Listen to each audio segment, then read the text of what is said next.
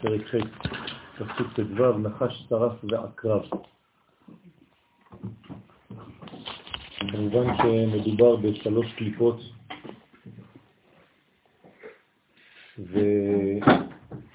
והזוהר הקדוש מלמד אותנו שנחש יסוד זעירנטים בקליפה.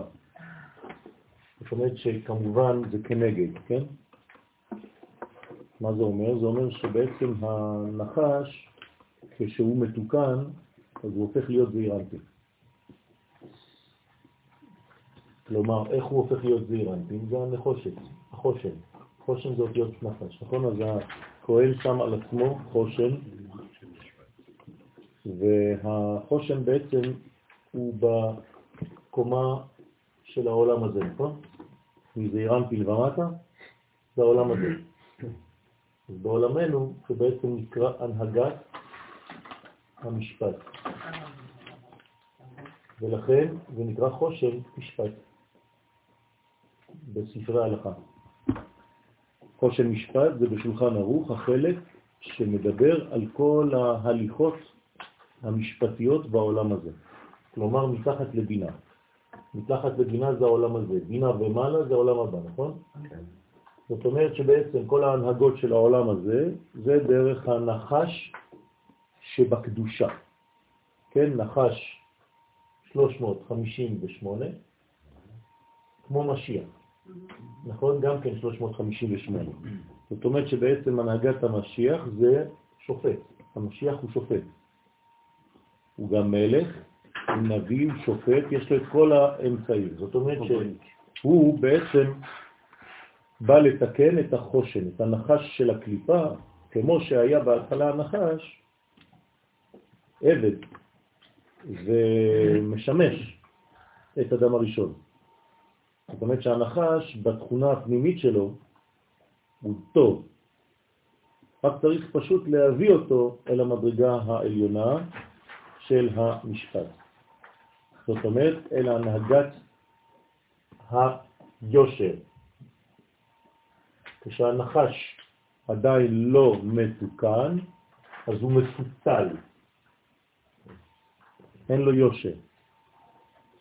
אז כל התיקון שלו זה בעצם להוציא אותו בתוך העיגולים, למצוא את היושר. שרף.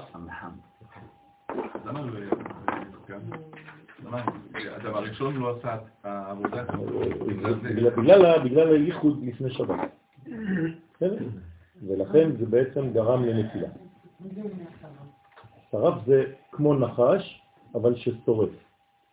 זאת אומרת שהנשיכה שלו שורפת. זה סוג של מלאך, כן? נקרא גם נחש, אבל הוא נקרא שרף, והוא בעצם כמו נחש אבל בקומה הרבה יותר גבוהה, לכן הוא בבינה. אז הנחש של בינה, יש פה בעיה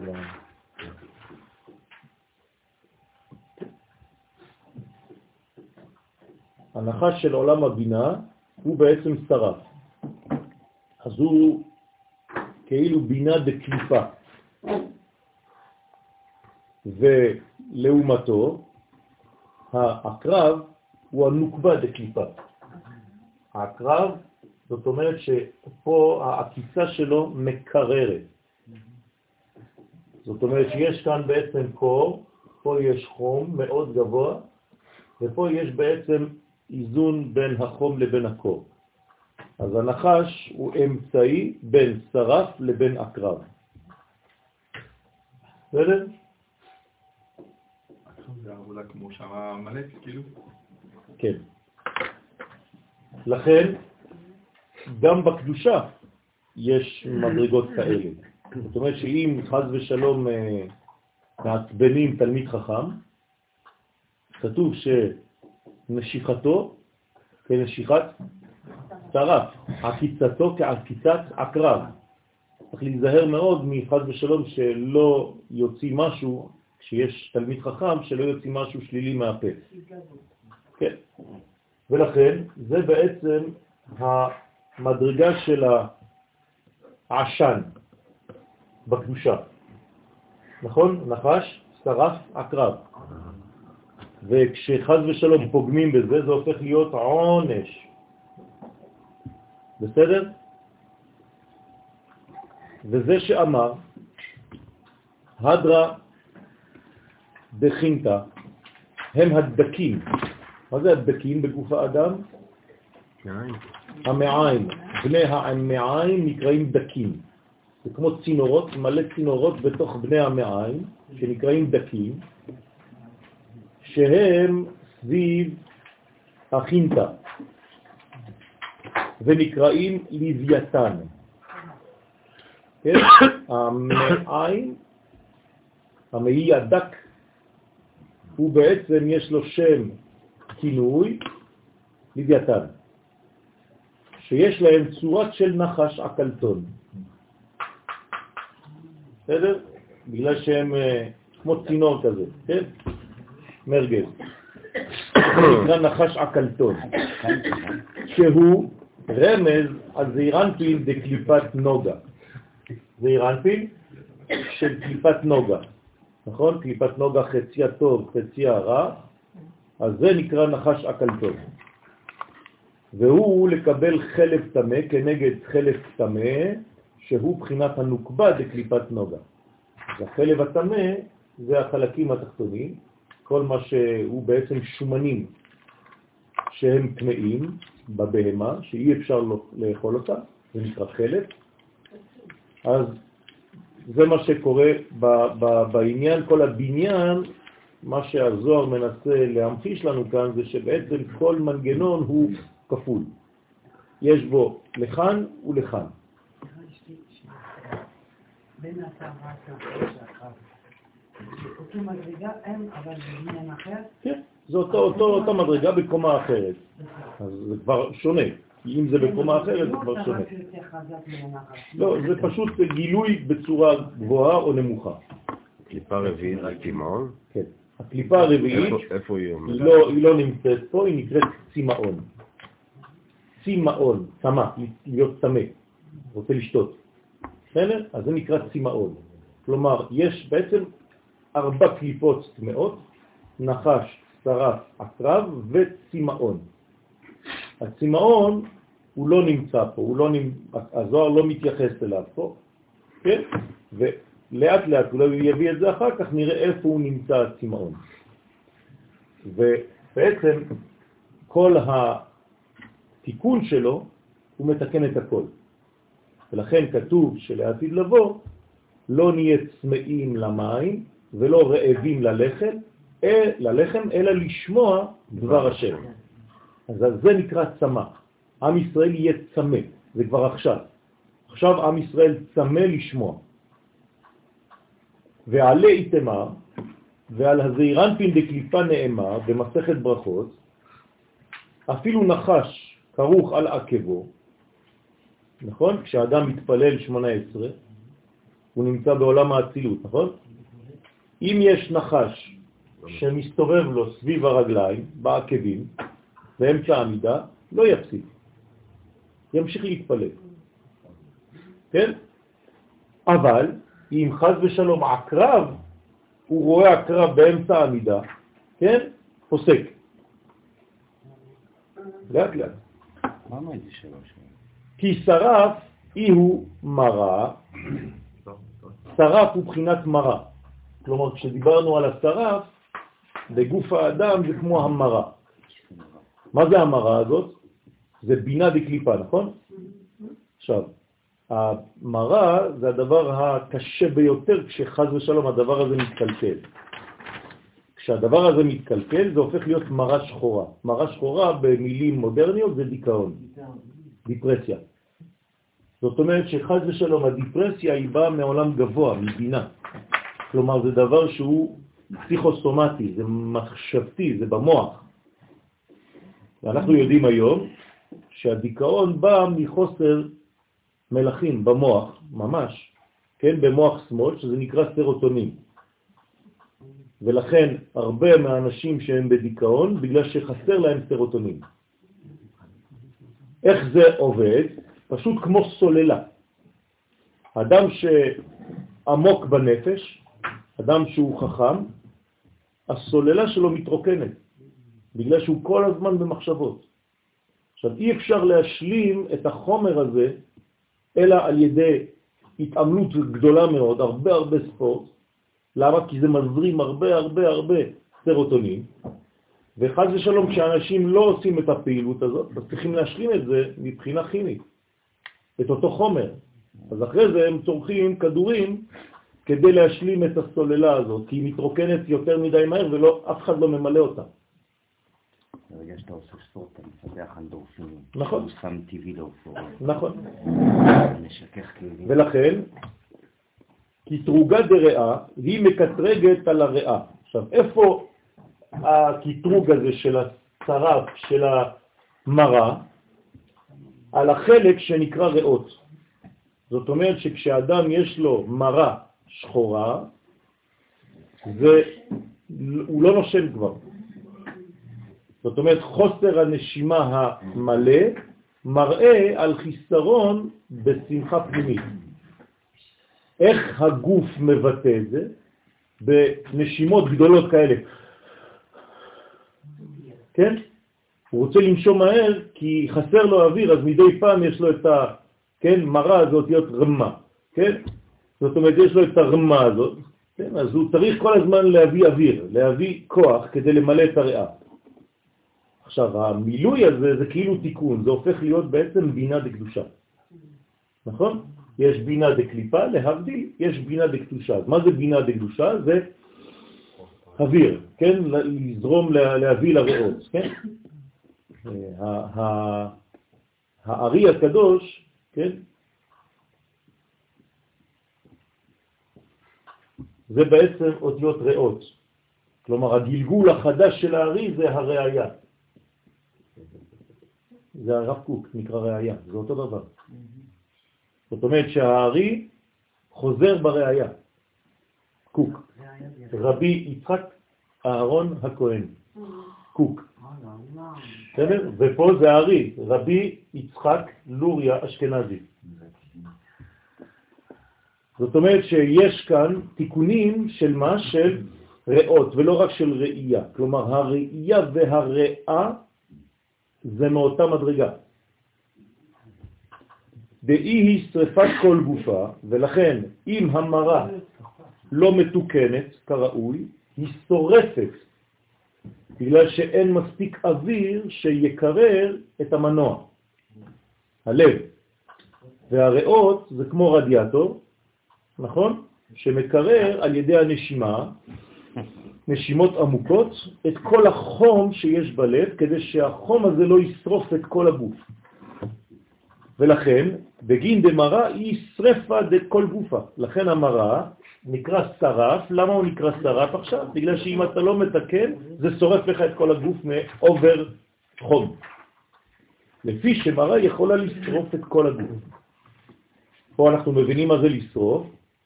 זה בעצם קלקול, זה בעצם אה, מחלה. וכשהגוף נשרף, הוא קלה. זאת אומרת שהוא הופך להיות בעצם אה, אה, כבר לא חי, הוא מתפורר. רוצה לומר, אם היא, אם המרה, חז ושלום, מקטרגת, כלומר אם אין בינה לאדם, ואם אין לו בינה אין לו דעת, אז חסר לו בעצם אלוהים בתוך המציאות שלו.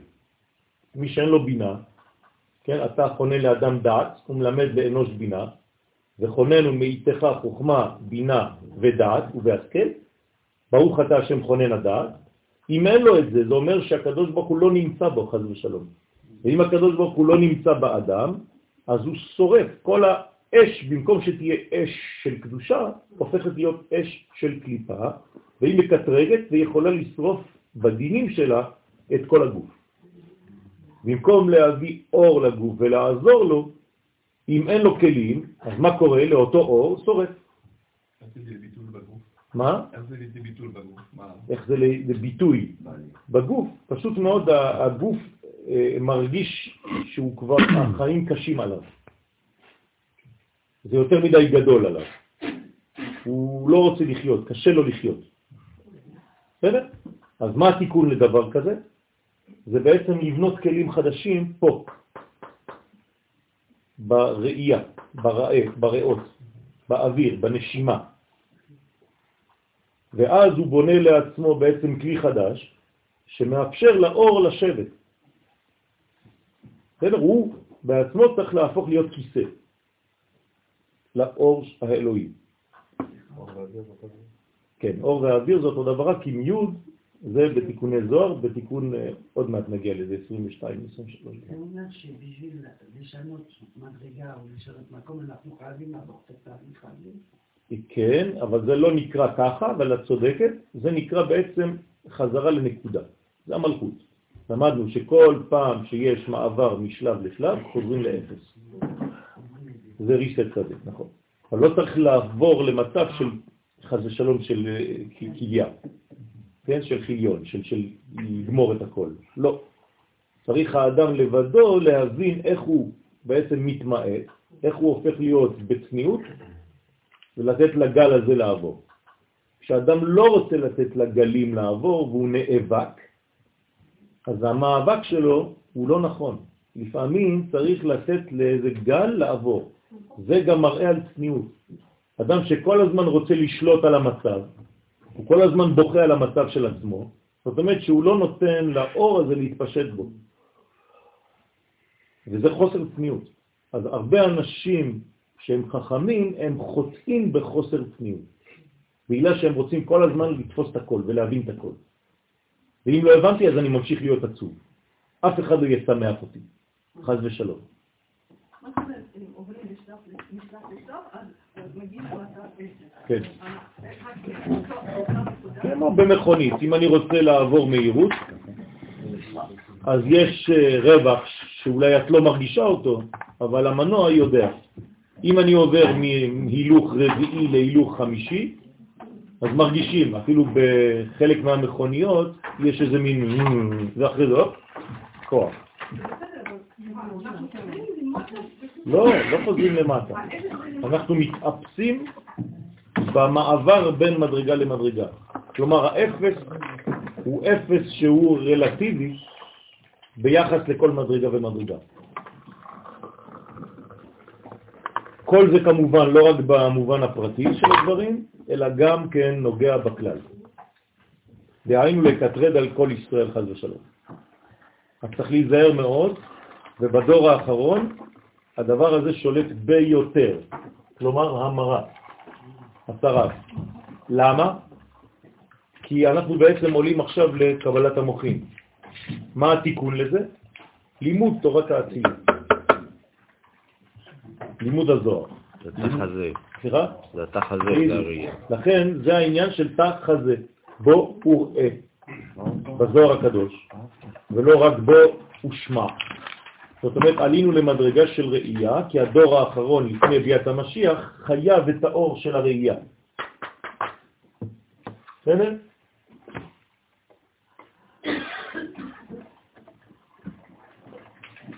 והראייה זה קודש קודשים.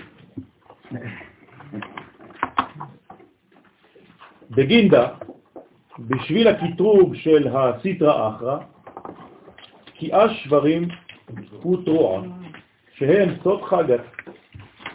זאת אומרת שהסיטרה אחרא באה ומתחילה לתקוף את האדם, אז מה צריך אה, לפעול? צריך לפעול בעצם בקומה של הרגש, נכון?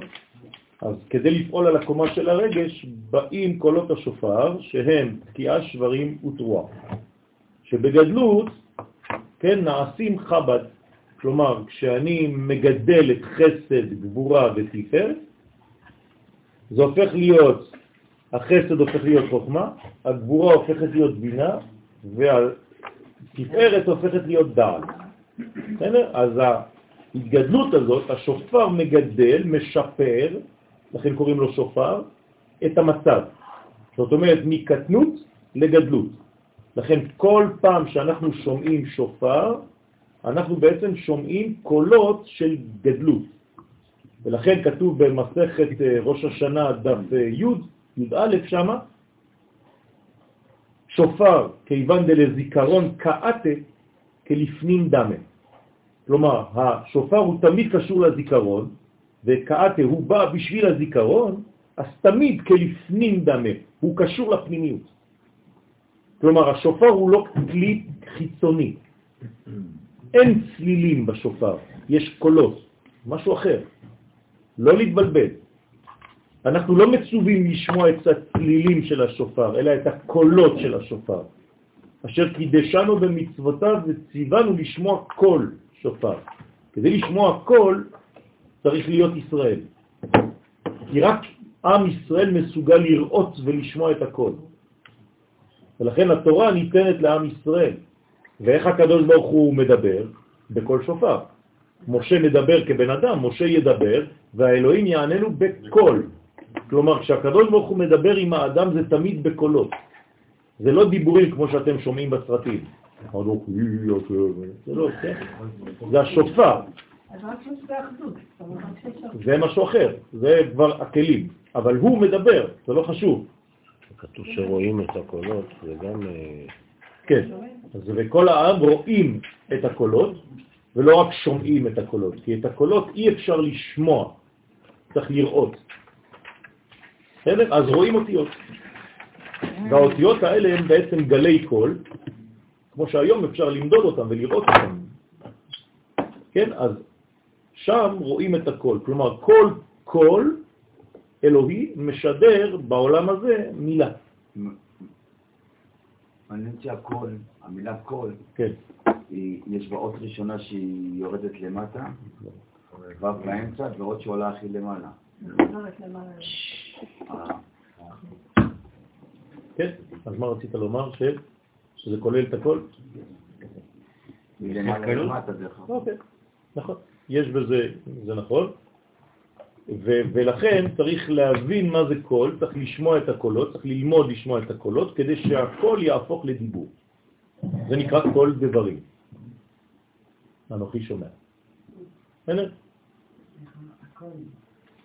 ומשה היה שומע את הקול מדבר אליו, מבין שני הקרובים.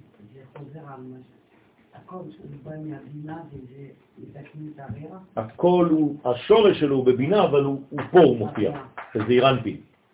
ופה זה כבר דיבור. נכון. עכשיו, אינון תבירו, דילהון, בכוחם שוברים, אז התרועה, כן, התקיעה, שברים, תרועה של השופר, כן, זה בעצם, אנחנו קוראים לזה, אנחנו כותבים את זה ככה, נכון? תקיעה, שברים, תרועה. נכון? זאת אומרת שזה רק דרך השיר. השיר, יש לו את הכוח לשבור את המנגנון של הקליפה. כלומר, כשאין שופר, צריך לשיר. ולכן, בכוחם, הקולות האלה שוברים ומבטלים את כוח הסטרא אחרא. כלומר, הסטרא אחרא לא מסוגלת לשיר. והקדושה, היא אומרת כל הזמן, לא נפסיק לשיר. אז הקדושה שרה כל הזמן, והקליפה לא יכולה לשיר, אין שיר בקליפה. סליחה? כן, המלאכים אומרים שירה, נכון? אז זה גם, כן, שתי בחינות, שני ביטויים. הרי אם אתה שר, אז אתה שר. אז מה זה לומר שירה? אתם רואים שיש פה שתי מדרגות. אני יכול לשיר שירה, אבל לומר שירה, מה זה אומר? זאת אומרת שאני מתרגם את השירה לאמירה. וזה מדרגה גבוהה מאוד. ועליי הוא יתמר, כן, זה נקרא שירת הים. שירת הים זה שירת המי. כן? כי הים זה המי, כלומר, זה השירה של המהות הפנימית, של המיהות, הייתי קורא לזה. זה מדרגה של החמישים. נכון. נכון. בגלל זה זה שובר, נכון. ועליי הוא יתמר, ועליהם נאמר, אשרה, תשימו לב למילה אשרה, מה זה אשרה? לא רק אה, happy, כן? אישור. אלא גם אישור וגם שיר. זאת אומרת, אשרי יושבי ביתך זה מי שמסוגל לאשר, שתשרה בו השכינה, יש בו אור ויש בו שיר. זאת אומרת שהאשרי הזה, אשרי העם, יודעי תרועה. רק עם ישראל, העם, בה"א הידיעה, יודע מה זה תרועה. אם עם ישראל לא היה יודע את זה, הוא לא היה מקבל. כלומר, אין אפס פה. רק מי שהוא כלי לשמיעת הדבר הזה, לידיעת הדבר הזה, הוא זה שהוא הבן הבכור בהיסטוריה. כלומר, זה לא שהקדוש ברוך הוא עושה טסט מי מסוגל לקבל תורה. מי שמקבל זה מי שמסוגל, זהו. אף אחד לא יכול לשמוע את מה שעם ישראל שומע. לכן אף אחד לא יכול להתייחס לבורא מבלי לעבור דרך עם ישראל. אין דבר כזה. זה מה שאומות העולם לא מבינות, וזה מה שהן צריכות לקבל באחרית הימים. ברגע שהן יקבלו את הדבר הזה, זה הגאולה השלמה. זה בתוכנו? ברוך הוא נתן לנו את זה? כן, זה בתוכנו. ברא אותנו עם התכונה הזאת. ולכן, מה שעשינו בהר סיני זה רק טסט, כן. לראות אם באמת זה אנחנו או לא. מה הרצה? הם לא יכולים לדעת כאן, אנחנו גם לא אומרים להם. Hmm? הם לא יכולים לדעת כאן גם, אנחנו גם לא אומרים להם. נכון, אז צריך להגיד את זה בצורה כזאת או אחרת. נכון. לכן, אשרי העם יודעי תרועה. מה זה יודעי תרועה? זה התכונה שלהם. הם נקראים יודעי תרועה. כלומר, אם אומרים לך עכשיו, כן, בא עכשיו עיתונאי, אומר לך, אתה יכול להגיד לי מה זה עם ישראל? לא, כן. יודעי תרועה. עכשיו תגידו לי, אני לא מבין אה, מה כבודו אומר, אתה יכול להסביר לי? כן, זה שעה וחצי, שעתיים לפחות, רק כדי לפתוח. אני מזהה את זה במילה גם של ידיעה, כאילו לא, לא רק- שומעי תרועה. בוודאי, זה, זה יודעי, לא שומע. זה? ידיעה, זה להיות אחד, להיות באיש- בהזדהות עם התרועה. למה לא עם סטייה? בסדר? אפשר להגיד ש... כל, כל העניין של התרועה זה בעצם הבניין של התקיעה בצורה גדולה. כן, והרעותם, בגלל שאנחנו לא יודעים, אז זה כל הקולות. אבל זה העניין. בסדר? התרועה זה... שגם הם עצמם התרועה כלפי Mhm. אחרים. מהמם. נכון. עם ישראל בעצמו הוא השופר. והקדוש ברוך הוא נופח בתוכנו. אז בעצם אנחנו הפנימיות של אומות העולם. זה הנשמה. איך הקדוש ברוך הוא נתן לנו נשמה? ויפח באפיו.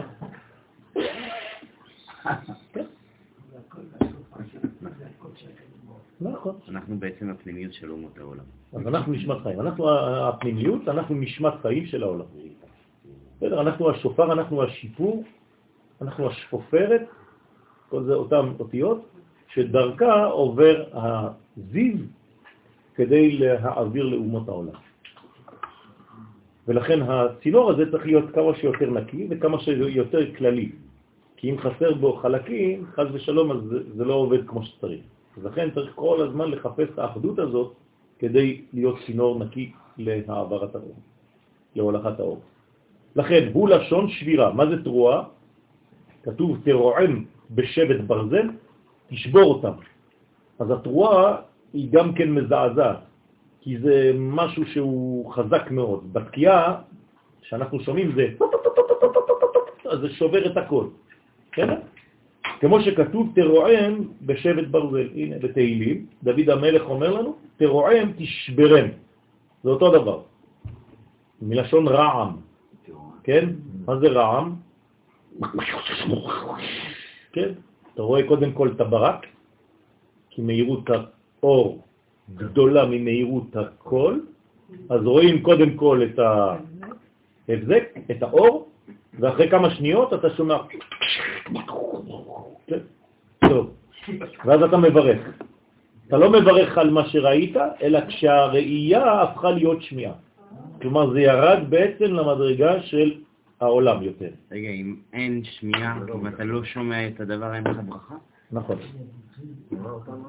אם אתה לא שומע רעמים, אם אתה לא שומע רעמים, אתה לא יכול לברך?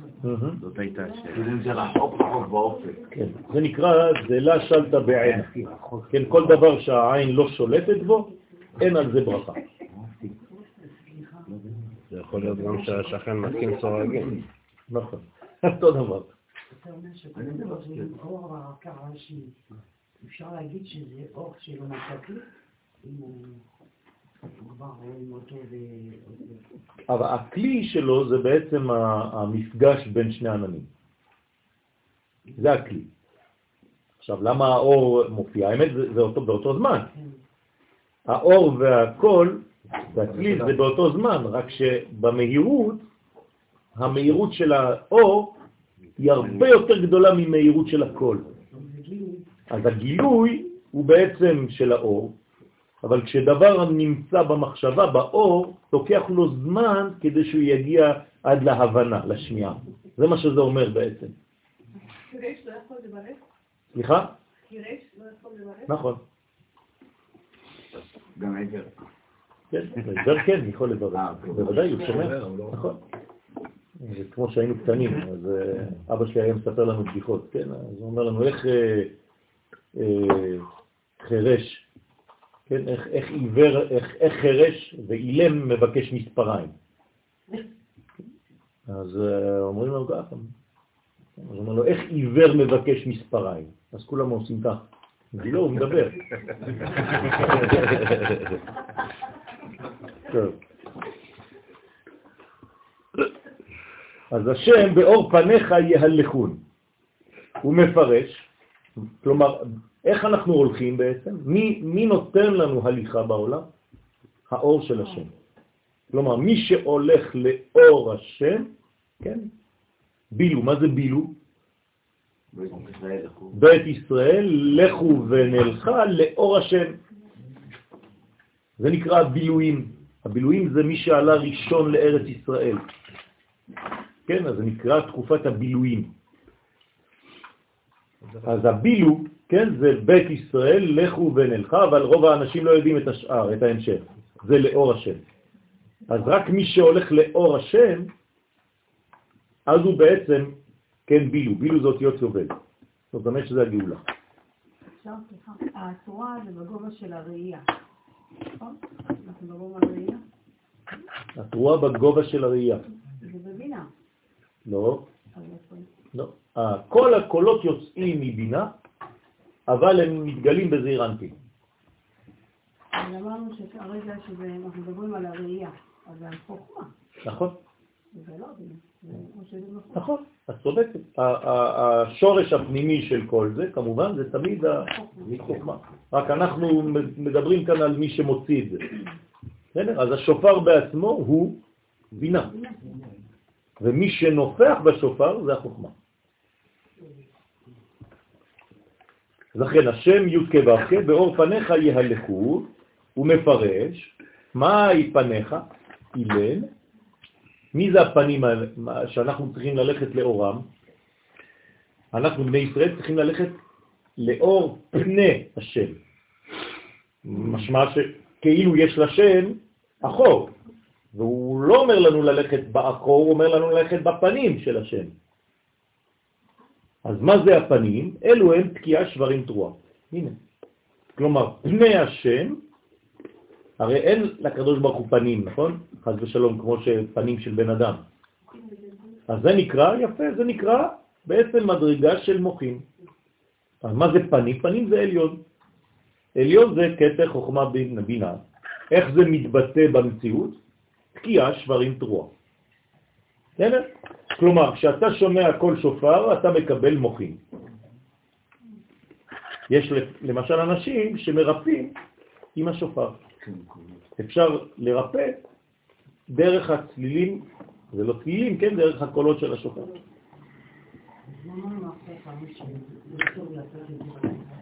כי בלילה זה מדרגה של, אה, אה, שהיא אנטי של הדבר הזה. הרי מה יש בלילה? הכפירים שואגים לטרף, הוא מבקש מאל אוכלם, כן? אז יש בלילה כל מיני חיות שיוצאות, והלילה הוא דבר הפוך למדרגה הזאת. למשל, אם אני רוצה לעשות תיקון למישהו, עדיף לעשות אותו ביום. אם אני רוצה לכתוב קמע, לא כותבים קמע בלילה, צריך לכתוב אותו ביום. וצריך לחכות שלא יהיו עננים. זה הרבה הרבה תנאים, זה לא סתם ככה. זאת אומרת, שלא יהיה מסך, והלילה הוא כמו מסך מבדיל. לכן אסור לצאת בלילה יחידי. שהם סוד חב"ד, הנה, עכשיו אנחנו עושים תיקון של הלילה. דווקא משה הביא את התורה מתוך הערפל. נכון, כי זה כבר צמצום, זה משהו אחר. אנחנו כולנו יוצאים בלילה לבד. מה? אנחנו כולנו יוצאים מפה בלילה לבד. לכן אמרתי, לא הקשבת לי, שאנחנו עושים תיקון לדבר הזה. זאת אומרת שבמקום להשאיר את הלילה במדרגתו החשוכה, אנחנו עכשיו באים בלילה ומתקנים, הופכים את הלילה ליום על ידי הלימוד. וזה בעצם מה שמביא את הגאולה. מה זה להפוך את הלילה ליום? להפוך את הגלות לגאולה. אבל בדרך אנחנו לבד. לא, ברגע שאת עושה משהו, גם הדרך קשורה במשהו. כי כל צעד שאת עושה זה לכיוון המשהו, נכון? אז בדרך שהולכים לארץ ישראל, זה כבר ארץ ישראל. איך היה קורא הרב קוק, הבן, את כל המהלך במדבר? מדינה בדרך. בסדר? שהם סוד חב"ד, לזעיר אנפין, שהם בחינת הפנים והפנימיות. אני זוכר פעם ראשונה שנתתי פה שיעור, פעם ראשונה בסעודה שלישית, כן? אז זה היה בעצם לחם הפנים, ודרשתי, אל תקרא לחם הפנים, אלא לחם הפנים. בא אחד, התחיל להשתולל. אמרתי לו, מה קרה לך? כן? מה זה לחם הפנים, איך הפכת את זה ללחם הפנים? אמרתי לו, אתה לא מבין שפנים ופנימיות זה אותו שורש? לא, זה לא כתוב. זה... שינית לו את הטקסט של החיים שלו. את שינית לי את החיים. כתב חבר שלי, רועי אדרי, שיר, את שינית לי את החיים. טוב, דאינון תקיעה חיברו דאנפין, שהוא תקיעה לבנונית הפנים בסוד חוכמה וחסד. אז התקיעה בעצם זה הקול הראשון שיוצא מהשופר, תמיד מתחילים בתקיעה, אסור להתחיל במשהו אחר.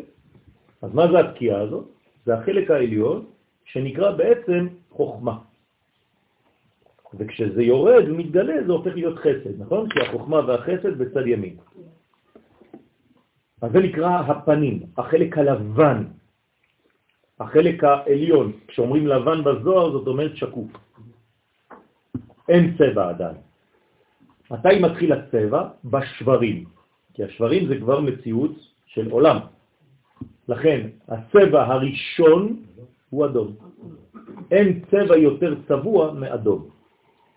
לכן הצבע הראשון מקביל לשברים.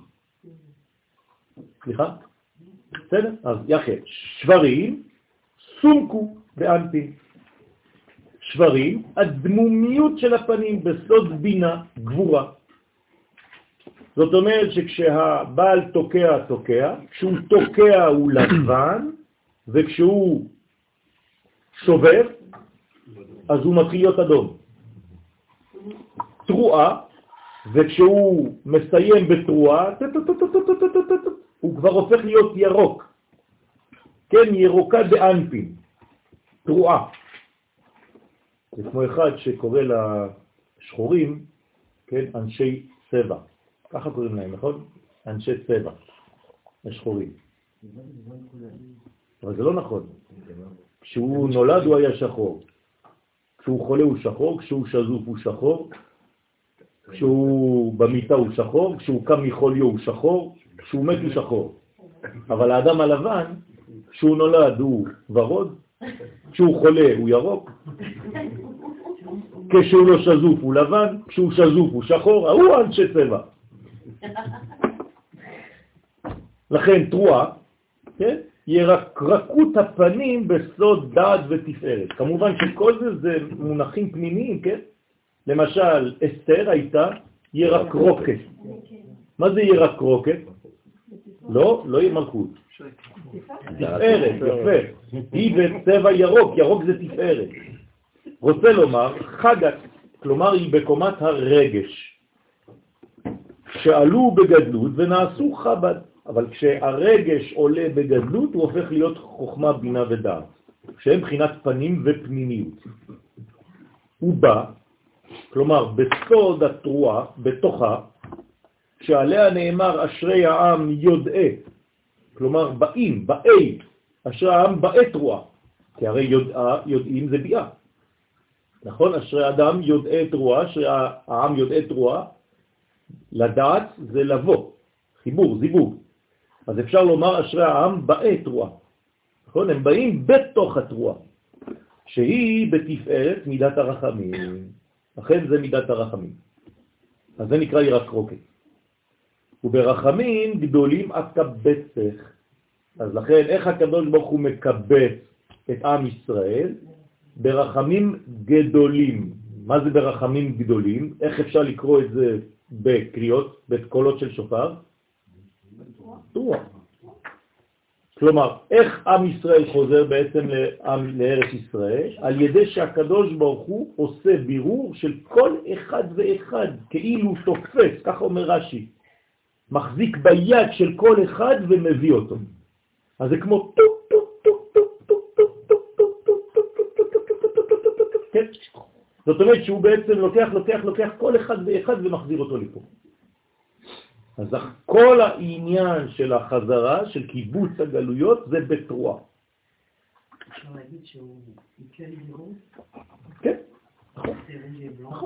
דודי ירד לגנו, כן, לראות בית הנחת, לראות בגנים וללקוט שושנים. נכון. אז זה בעצם כל ה... כן, הוא ירד באיבל. שם הוא קנה. דרך המזון. איבל זה במחשבים, כדי שאת רוצה לקנות משהו.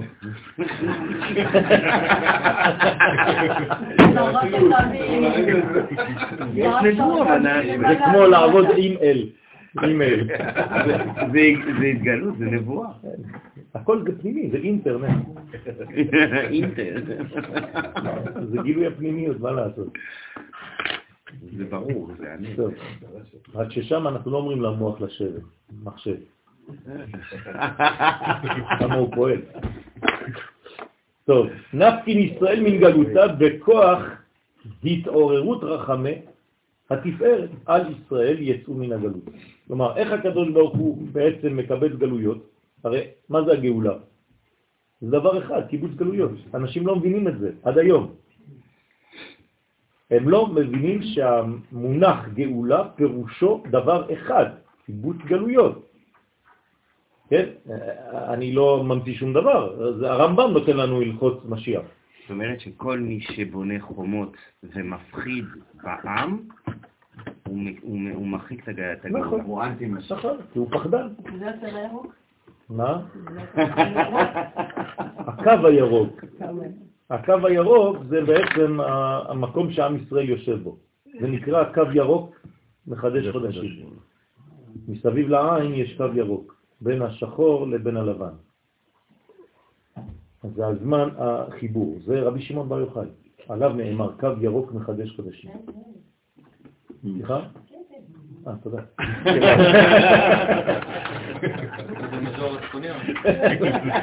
לא, זה טוב לפעמים לקבל ציון. דהיינו, בזימנה דמתהפכין אנפין דישראל לירוקה, זאת אומרת שעם ישראל הופך להיות ירוק, הפנים של עם ישראל, כאי תטעו ברא, בזמן שהתהפכו פניהם של ישראל לירקרקות, כאישה מעוברת. תשימו למה הוא אומר פה. הוא אומר, אישה שהיא בהיריון, הפנים שלה הופכות להיות יותר בצבע ירוק. ולכן ככה אפשר לזהות שאישה היא בהיריון. אין, היא, היא משנה צבע. זה כמובן שזה עדין מאוד, צריך רק מישהו שיודע, אז קוראים לזה מסכת הריון. באיזה חודש? כן? עודה. למה לא באיזה יום? אחר כך תהיה שאלה. דהיינו, כשהתקיים מה שכתוב בירמיה, מדוע ראיתי כל גבר ידיו על חלציו, כלומר יגיע הזמן שכל הגברים יהיה להם ידיים על הבטן מרוב כאבים. לא נשים, הגברים. מה זה אומר? שבעצם בזמן הגאולה יהיה פחד שכל האנשים יהיה להם בעצם כאבי בטן. כמו בהיריון, שמישהו מחכה ללידה של משיח, כן? כיולדה, הנה, כמו אישה שהולכת ללדת, ונהפכו כל פנים לירקון, ואז אתה תראה שהפני, ש- הפנים של הדור הופך להיות, הופכים להיות ירוקים. מאותו פחד, כאילו כולם עכשיו בהיריון. באיזה חודש?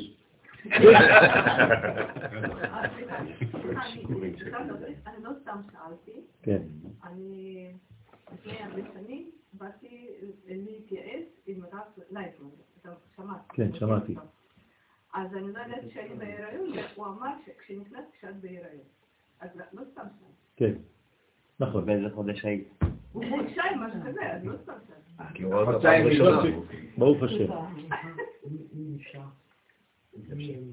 הצעירים של ההיריון, הצירים, צעירים של ההיריון, זה מי שהחטא של חווה. כן, זה אומר שאם בסוף, כן. זה התיקון, חוזרים לתיקון. גם הגברים ירגישו את הצירים. נכון, זה אומר זה גם... נכון. זה נקרא צירי יולדה, לא לפחד, הגברים... כן. למה לפחד? זה נקרא חבלי משיח. זה נקרא חבלי משיח. עכשיו, איך מתרגמים חז"ל חבלי משיח? תקשיבו טוב. המחבלים שיהיו לפני ביאת המשיח. כלומר, חבלי הם אומרים מחבלים. ממש ככה, פשוט מאוד פלא. כן? מחבלת, מחבלה. כלומר, הם ניבאו לנו שלפני ביאת המשיח העולם יהיה מלא במחבלים. זו המכה האחרונה של העולם לפני ביאת המשיח. כשיהיו ישראל בתכלית השפלות, עכשיו, מה, מה יקרה לעם ישראל? כולם יהיו נגד. אנחנו נהיה הכי למטה. כולם נגדנו, בשיא, בתכלית השפלות, ויסבלו ייסורים כצירי יולדה, ועם ישראל יסבול כמו אישה שיש לה צירים. איך זה צירים? לפעמים זה נרגע, אתה אומר, וואי, הנה יום, יומיים של שקט. פתאום עוד פיגוע. מה קרה? שמעת בחדשות? זה עוד ציר. ככל שהצירים מתקרבים יותר, זאת אומרת שהלידה קרובה יותר.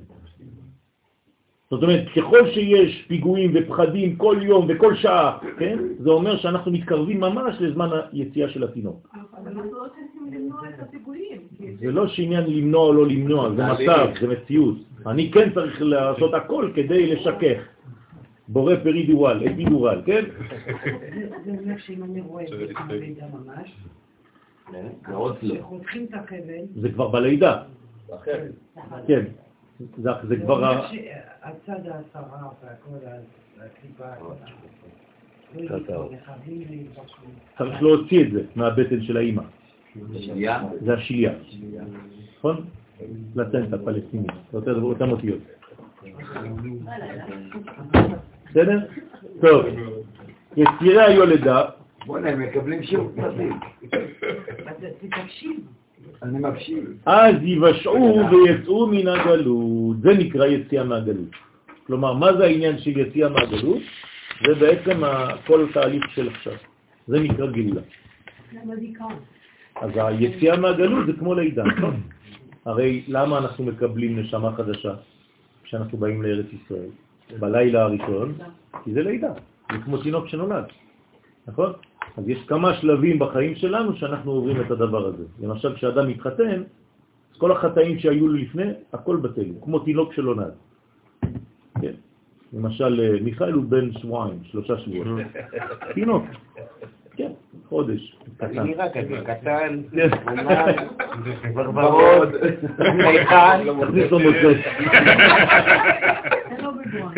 טוב, זה אומר שבן אדם שבחו"ל הוא בלי נשמה. זה אומר שאדם שבחו"ל יש לו נשמה ואין לו גוף, הפוך, ארי. אין לו רגליים. יש לו י' כו' ואין לו אלוהים. לכן כתוב כמי שאין לו אלוה. ובאילן תלת גבמין, ובאלו שלושה גוונים, לבן, אדום וירוק, אז מה זה לבן, אדום וירוק? זה חסד, גבורה, תפארת. אז החסד הוא בגוון לבן, הגבורה בגוון אדום, והתפארת ירוקה. נהרה שרגה הוא מאיר הנר של העירי המלכות. עכשיו, אם יש לי את שלושה אלה, שלושת הגוונים האלה, אז אפשר להעיר במלכות. המלכות היא האחרונה, עליה נאמר נר השם נשמת אדם. כן, אז מי זה המלכות? היא נקראת נר השם. הנר זה ראשי תיבות נפש ורוח, נכון? אז זה המלכות שהיא בבחינת נפש, והיא מקבלת את הנשמה. היא מקבלת את כל המדרגות הגבוהות. אם ניתן לה צבע, זה שחור. בסדר? כלומר, המלכות היא בצבע שחור. כי שחור זה בעצם היכולת לקלוט את כל הקולות, את כל הדברים. איך מה? אדום ולבן, נכון. אז הירוק שלנו היום זה לא הירוק שאנחנו מכוונים עליו, אתה צודק, זה ירוק ורדרד כזה. נכון, יש ערבוב כזה, זה לא ממש הצבעים שאנחנו מכירים היום. קרתי. נכון. זה בדיוק ככה כתוב, שזה אה, גם קשה להגדיר את הירוק הזה. תסתכל במסכת ברכות, כן, בפרק הראשון, מתי מתחילים אה, ברכת, אפשר לברך, ברכת קריאת שמה, אז שם מנסים איך להגדיר את הצבע הזה. אל תשתעי. אה, תודה. המסע קודם ש... יש דינות, je reçois des notes. המלכות זה זה צבע שחור. כן, המסע קודם שבחושך בלילה כן. זה הצד שהחיות של... נכון, נכון, זה גם נכון, של השחור. נכון.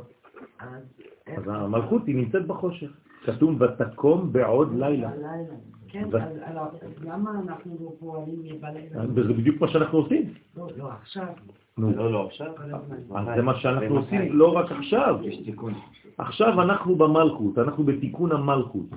מה זה מלכות? בפשט, להקים מלכות בעם ישראל.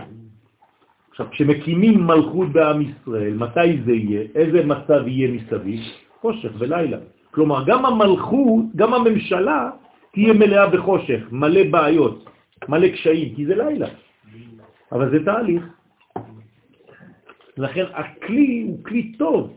האלמנטים שבפנים צריך לתקן אותם לאט לאט. ו- וצריך לעשות בירורים גדולים. לאט לאט. זה העניין של המלכות, זה כמעט כמעט, ככה היא גדלה. יש רק הילוך אחד, אם לא, אם לא. אין, אסור, אסור לדלג. לא לדלג. זה רק הקדוש ברוך הוא מדלג. כל דודי היא נזבה, הוא מדלג על הערים. אני אסור לי לדלג, אני חייב לעלות כמעט כמעט. זה כמו בבית המקדש. הרי בבית המקדש יש פעולות שונות, נכון? פרשת השבוע.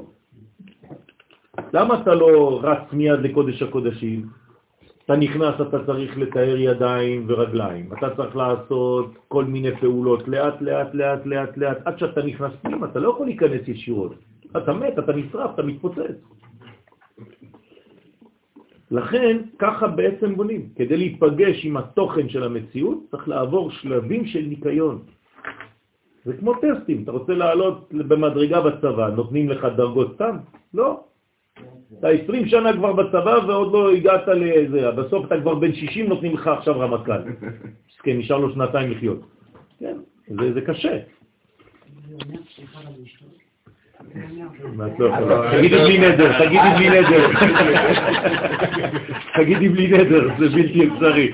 אם אני רואה בראייה כמו שצריך, כמה שאני רואה קטסטרופות, דברים אה, שיוצאים מן הכלל עכשיו, אני צריכה... את צריכה להבין שזה מה שקורה בקליפה קורה גם בקדושה, רק ההבדל ששם לא רואים. זהו, נכון. לכן שמקבל את נרן מזעיר אנפין הנקרא אדם. אז זה נקרא זעיר אנפין. זעיר אנפין נקרא אדם, נכון? הביטוי של אדם, מה זה אדם בעצם? זה גילוי של מה? איזה ספירה? כש, כשכל פעם שאתם שומעים אדם, מה זה? זה מה? זה תפארת. לא? אדם זה הביטוי הוא בתפארת, אבל מאיפה זה? מה זה? לא? מה זה אדם? יפה מאוד, חוכמה, נו, פרדס רימונים.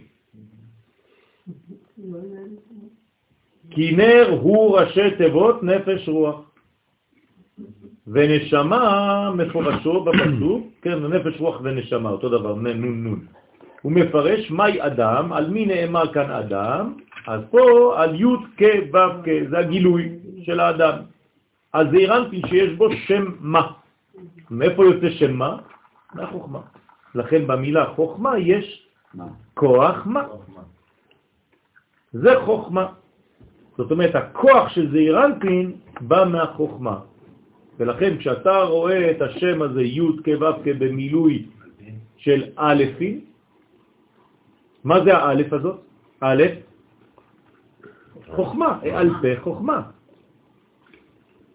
א' מלשון אלוף, כן? אלופו של עולם. אז האלוף הזה זה האלף, האלף זה חוכמה תמיד בכל מקום. לכן מה זה אדם? זה א' בתוך דם. כלומר, חוכמה שמתלבשת דרך הוורידים. מה זה אדר? חוכמה שנכנסת לעולם ומוצאת דירה. ועוד, יש לדרוש כי תלת גבנין וישרגה. כן, אצל החרדים יש הרבה שמות כאלה, שרגה, כן? זה נר, זה אור. אז יש לדרוש כי שלושה גוונים של האור, של הנר, בנר יש מינימום שלושה גוונים, יש הרבה יותר, אבל העיקריים, הבולטים ביותר, הם תלת גבני אילן, אם לבושים לתלת אבהם. השלושה גוונים שאתה רואה כשאתה מסתכל על הנר, אתה רואה כחול, קודם כל שחור כזה, אחרי זה כחול, אחרי זה לבן כזה, אחרי זה אדום, אחרי זה צהוב, ואחרי זה עוד אה, צבע, כן? כל זה זה בעצם, המינימום זה שלושה שם, זה האבות, זה אברהם, יצחק ויעקב. כלומר, הנר מדבר, יש אנשים שיודעים להסתכל לפי התנועה של הנר, והם יודעים מה הנר אומר. הנר מדבר. כן, הצדיק, זכותו תגן עלינו, כן, רבי משה אהרון, כן, בפעם הראשונה שהוא שלח לי מכתב, הוא ביקש ממני נר, להדליק נר, ולתת לו, לו לימס, כן? אז הנר נמס, ושלחתי לו את כל הנמיסה הזאת, כן, את השעבה הזאת, במכתב. ואז הוא החזר, החזיר לי מכתב וכתב לי את כל החיים של כל הגלגולים עם כל הסיפור, כן? לכן, ואלו השלושה... יותר טוב ממשרד הפנים. ואלו השלושה גוונים הם לבושים לשלושה אבות שהם חגת שלה. אז כל הגוונים שאתה רואה, תמיד שיש לך מדרגה של שלושה, של שלוש מדרגות, זה בעצם תמיד אברהם, יצחק ויעקב, שזה אומר חסד גבוה תפארת, שזה אומר ימין, שמאל ואמצע. יעקב הירוק. יפה. דהינון, שהם חיבר, אז מה הם הצבעים? אז חיבר זה גוון לבן, אברהם, החסד, סומק, כן, כמו סומק, כן, גוון אדום, זה ביצחק, בגבורה, וירוק, גוון ירוק ביעקב שבתפארת. אבל גוון אוקמה, גוון שחור שבקליפה, היא כדרות הדלהון, הוא השחרות שלהם. זאת אומרת, כשהכל בעצם דהה, או כשהכל בעצם קרש, זה הופך להיות שחור. למשל, שחור זה אדום שהתייבש, נכון? כל פעם שהדם מתייבש הוא הופך להיות שחור, נכון? זאת אומרת שבסופו של דבר הכל הולך לשחור הזה. השחור זה כמו חור שמקבל את הכל, שבולע את הכל. לכן זה המדרגה האחרונה שרוצה הכל, הכל, הכל. מה זה לשחרר בעברית? לא, לא לשחרר. לשחרר לטרף? לשחרר, מה זה לשחרר? אני לא מבין. לא, כולל לקראת. לרצות, להשתוקק. בטח, לשחרר, להשתוקק, לרצות. כן, לרצות מאוד חזק. בסדר? זה נקרא לשחרר, זאת אומרת לחכות שהשחור יהפוך להיות שחר. מה זה שחר? בוקר. אז תשימו לב איזה יופי. השחור הופך להיות שחר. ושחר זה כבר לא שחור. זה בוקר של גאולה. עלות השחר. נכון? ויוותר יעקב לבדו, תפארת, ירוק, נכון? ויוותר יעקב לבדו, ויאבק איש עמו עד עלות השחר. זאת אומרת, עד שהשחור של המלכות יהפוך להיות שחר של הגאולה. בשביל זה צריך לחרוש. זה הפוך.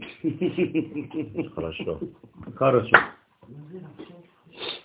לחרוש. לחרוש לבורא. לבורא.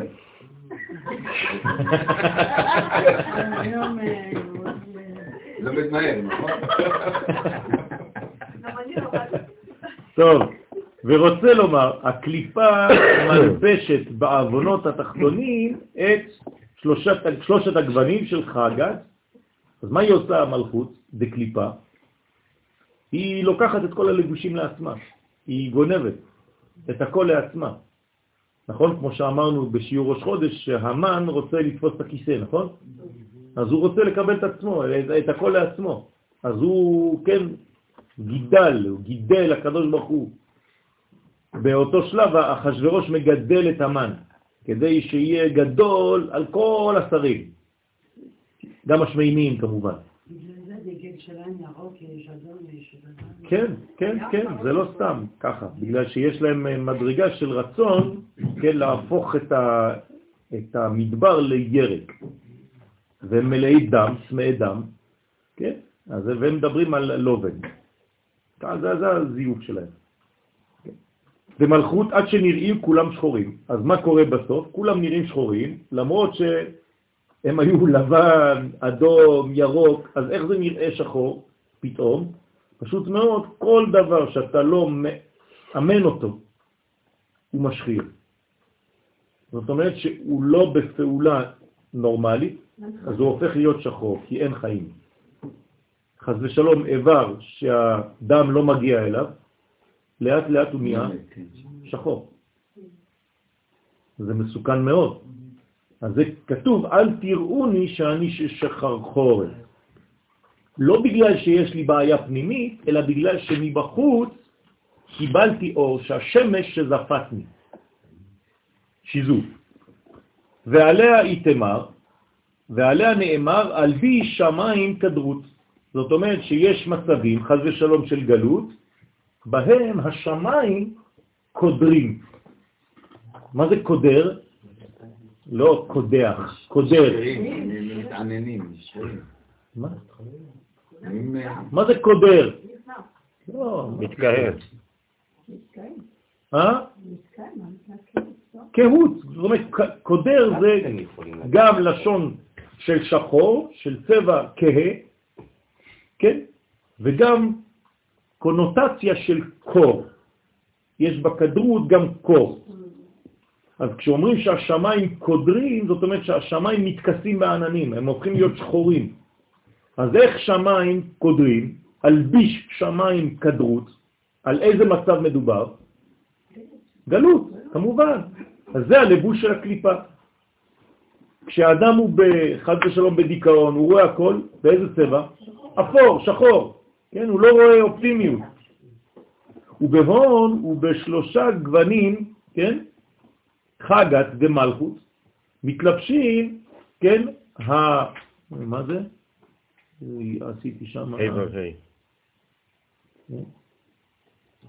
ה' ו' ה'. ה' ו' ה', כן. מתלבשים ה' ו' מתלבשות שלוש אותיות ה' ו' ה', משם י' כ' ו' כ'. כלומר, מה קורה שם? שבעצם חז ושלום הגוונים, במקום להיות מאירים, הם חז ושלום קודרים. אז מה צריך לעשות? צריך לתקן את זה. אז הד- התיקון הזה זה בעצם י' בהווה. זה נקרא י' כו' כ'. מה זה י' כו' כ'? זה י' שנכנס להווה. צריך להכניס את הי' בהוויה. תכלת לבושה דעת י', אז עכשיו התכלת זה הלבוש של הי', גוון התכלת הוא לבוש של האות י' שבחוכמה דמלכות. כלומר, כשהמלכות הופכת להיות מלאה בחוכמה, איזה צבע היא תופסת? תכלת. לכן מרדכי יוצא בלבוש תכלת. אחרי זה הוא גם יש לו ארגמן. מה זה אומר? ומרדכי יצא מלפני המלך בלבוש מלכות, נכון? תשימו לב מה זה אומר. זאת אומרת שמרדכי יצא עכשיו עם מה? עם החוכמה, שעכשיו מילאה את כל המדרגה של המלכות, אז עכשיו הוא יוצא עם לבוש של תכלת. זה לא סתם שעושים לו תכלת. שושנת יעקב, כן, צהלה ושמחה, בראותם יחד תכלת מרדכי. למה יש שמחה בשושן? כי הם רואים את התכלת במרדכי. כלומר, הם רואים שמרדכי הגיע לתכלית. חלק ותכלית זה אותו דבר, זה הביט. בסדר? זאת אומרת שהתכלת זה חוכמה, לכן שמים פתיל תכלת בציציות האמיתיות של גמר התיקון. יש תכלת בציצית. ומה זה התכלת הזאת? זה מדרגת החוכמה שהגיעה לעולם. הבגד שלו היה צריך אה, שחור בסך הכל. כי המלכות, אמרת זה שחור. נכון, אבל השחור... כשהגיעו בגאולה, אז זה תכלת. בוודאי, כי השחור זה כלי. כן. הוא כאילו מקבל את כל הצבעים שטסים עליו. אם אני רוצה למשל לצבוע, לא חשוב איזה צבע, אם הבת שלי לבן, קשה להבליט את הצבעים. אם אני צובע לפני שאני מתחיל את האלמנט שלי בשחור, אז הכל בולט, אני שם נקודה קטנה, הכל נראה לעין. זה קשה מאוד לעבוד על שחור. כי כל, על שחור, כי כל נקודה קטנה נראית. וכל דבר קטן, אתה עושה טעות, אתה צריך לחסות הכל כדי שלא יראו, כי אם לא, יש כל מיני נקודות, אתה צריך כל הזמן לגרד. השחור לא מקבל, הוא משגע אותך. למה? כי כל דבר רואים בו. לכן בגלות רואים כל מדרגה ומדרגה. ולכן הבירורים הגדולים, מתי הם נעשים? דווקא בגלות, בשחור. כי בשחור אתה יכול לראות איפה האור ואיפה החושך. כשיש יותר מדי אור, אתה כבר לא רואה את הניואנסים. אז צריך להוריד את האור כדי לראות את כל הניואנסים. זה חשוב מאוד. כשאני למשל בתערוכה, אתם לא יודעים כמה פעמים אני מוציא ציור מהקיר. למה? כי הגלריות הן לא מבינות את הסודות של הצבעים, הם מוכרים. אז לא רואים כלום, הם שמים לך איזה ספוט כזה שהורג לך את כל הצבעים. אתה רואה איזה פלטה, אני משתגע מזה. עכשיו, מי שבא לראות, הוא רואה, הוא אומר כן. אמרתי לו, לא, זה לא כן, אתה לא רואה כלום פה, הם הרסו לך את, את הכל. בוא אני אוציא לך את הציור. אני מוציא לו את הציור ואני מוציא אותו החוצה, הולך למטה, יוצא מהגלריה, הולך בחוץ עם הציור. פתאום הוא רואה את הציור באור של יום. רגיל הוא, וואו, איזה צבעים, לא ראיתי כלום שם בפנים. למה? בגלל שנכנסתי יותר לצל. וכמה שיש יותר צל, באופן פרדוקסלי יש יותר גילוי של ניואנסים. זה הסוד. דאי הוא תכלית דקולה, ולכן תכלת, הנה, נקרא תכלית, שהוא תכלית הכל. כי זה, מה זה תכלית הכל? שהחוכמה תגיע לאן?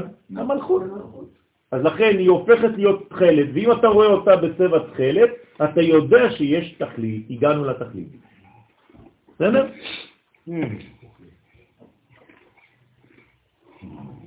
למה זה צבע אה, מסוכן שקוראים לו מה לא הבנתי? הוא בחלום, כשמסתכלים על תכלת. כן. הוא לא לא. מי אמר את זה? מה? שמה? שבתכלת לא טוב? בחלום אם אתה רואה תכלת, אז זה סימן לא טוב, כאילו משהו לא חיובי, כן? זה לא, זה לא, זה לאו דווקא ככה. לאו דווקא ככה. צריך להבין מה זה אומר שם. צריך להבין מה זה אומר. זה אומר שבעצם אתה מגיע למדרגה סופית, סופנית של משהו, אבל זה לאו דווקא בצורה שלילית. צריך לראות בדיוק איך זה כתוב. הרואה תכלת בחלומו? סימן רע לו? כן, כן. לא, אני רוצה לדעת בדיוק. כן. אבל משהו לא כן. שלילי. כן, אני מבין, אני מבין. מעניין.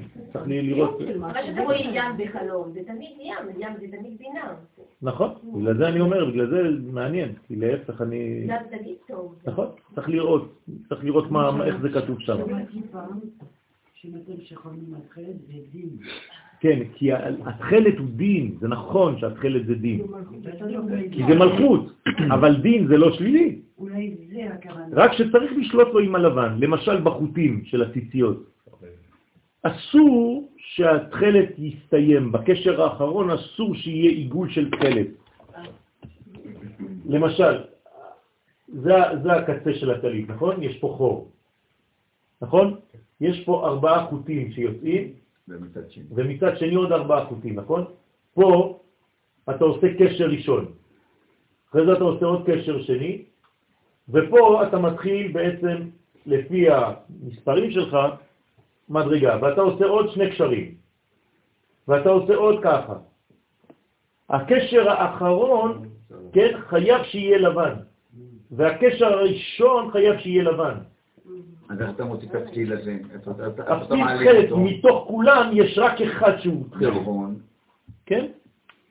וזה צריך להבין אותו, הרי אם הוא אחד הוא כבר שניים. כן. אז צריך להבין איך, איך זה פועל, לכן הקשרים של התכלת יותר קשים מהקשרים של הלבן. מה, אתה מוציא אותו מהקשר? כן, זה, זה לא פשוט לעשות קשרים של תכלת. כן. אז אפשר להגיד שזה אדום שהוא בדין, שנהיה תכלת בגילוי? נכון. הרי איך, איך עושים את התכלת? זה אדום. בהתחלה זה אדום, התכלת זה חילזון, זה דם. רק כשהוא נפגש עם האור של השמש, הוא מתחיל להיות ככה בעיניים, את רואה אותו, מאדום הוא הופך להיות כחול. לא ראיתם? כנסו פה לבית חרושת, יש פתיל תכלת פה, הם עושים סמינרים קטנים עם סרט, אתם רואים שם את החילזון אפילו באקווריום. אני הבאתי לפה אדמו"רים גדולים, ממש אדמו"רים גדולים הבאתי לפה, כדי לראות אם להגיד לתלמידים שלהם לשים את התכלת. כן, כן, את צודק.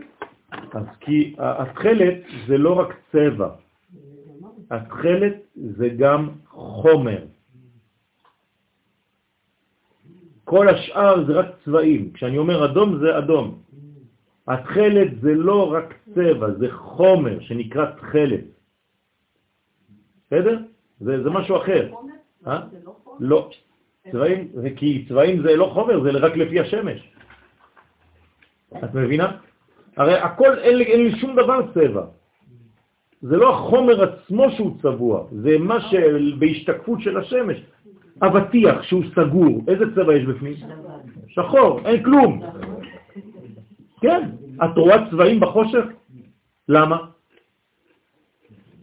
כי אין אור, אז אין השתקפות, אז אין צבע, צבע זה לא החומר של הדבר שהוא צבוע בלבן או בירוק, אבל בתכלת כן, התכלת זה חומר, זה משהו אחר. זה כבר לימוד בפני עצמו. טוב, לא חשוב. כי החוכמה כוללת בתוכה כל מה שיש תחתיה. כן? כלומר, החוכמה כוללת את כל מה שיש מתחת. למה היא כוללת את הכל? כי היא אבא. האבא כולל את כל מה שיבוא אחר כך. גם את האימא וגם את הילדים, נכון? הכל כלול באבא. הוא מפרש שכל זה נרמז בנר. כל זה אפשר לראות בנר. כמו שכתוב נר, י' כ' ו' כ'. נר השם, נשמת אדם. כלומר, הנר אפשר לגלות בו את י' כ' ו' כ'. ומה זה י' כ' ו' כ'? אבא, אמא, בן ובת. כי נר זה אותיות י', כן, אי הוא י', י', י' הנר, הוא הכלי שבו נותנים השמן, נכון? כלומר, מה זה הנר פה? זה הכלי שבתוכו מדליקים. אז מה שמים בכלי? שמן, פתילה. הוא כנגד אות י'. כי כל כלי קטן הוא כאין אות י'. עוד קצת. אז זה מה שאבא? כן? כאילו גם מה שאבא. כן, נכון. אתה באמת פיס?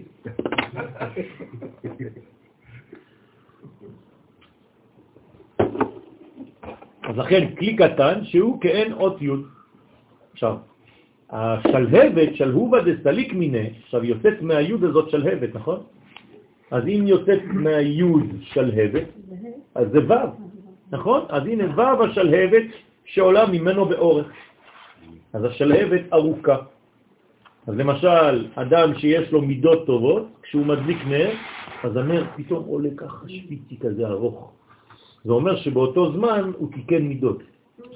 עכשיו, אם הנר כזה קטן ולא מצליח, כן? אז זה אומר שיש לו קצת בעיות. אני לא רוצה להתחיל, כי אחרי זה אתם תתחילו להדליק נרות ולהסתכל כמו משוגעים שם, יעצרו אתכם. אז היא כן אור אות ו', ומינועה דילה, וכשהיא זזה, כן? הכה והכה זה כמו ה, ה. כלומר בעצם, כשהיא בצד ימין זה ה מצד אחד, ובצד שמאל זה עוד ה. אז אם זה כל הזמן זז ככה, כן? אז זה בעצם י' ו' שזזה לה או לה. מה שהשלהבת מתנענעת לימין ולשמאל, הוא כנגד ה' דשם הוויה.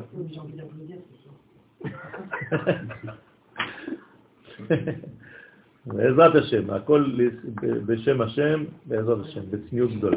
הרי נרמז בנר כל השם הוויה. זאת אומרת שבעצם בנר עצמו יש את שם הוויה, ומי שיודע לקרוא בנר הוא רואה את ההוויה, מה זה הוויה? את המציאות. של מי? של מי שהדליק את הנר באותו זמן. כל אחד לפי הנר שהוא מדליק, אז הוא יודע בדיוק באיפה הוא נמצא. זאת אומרת שבאותה אפשרות אפילו לא צריך להדליק נר, את פשוט עוצמת את העיניים, אבל אנשים קצת משקרים כי הם מנסים בכוח, בכוח, בכוח, אבל צריך לעצום את העיניים ולראות י' כו' מי שמצליח לראות י' כו' מיד, אז זה מראה על תכונת נפש. מי שהאותיות חסרות והוא צריך לראות מה חסר בדיוק, אז אפשר להגיד לו באיזה מצב הוא נמצא. בלבן? וצריך לראות את זה לבן על גבי שחור, אבל גם אם את רואה שחור על גבי לבן זה סימן אחר. תלוי באיזה צבע רואים, והאותיות חתוכות והאותיות שלמות, זה לא פשוט לראות את שם הוויה כשעוצמים את העיניים, כן? צריך לראות, ולפי המדרגה שאת נמצאת בה כעת, אז השם הזה מופיע בשלמות או בחתיכות.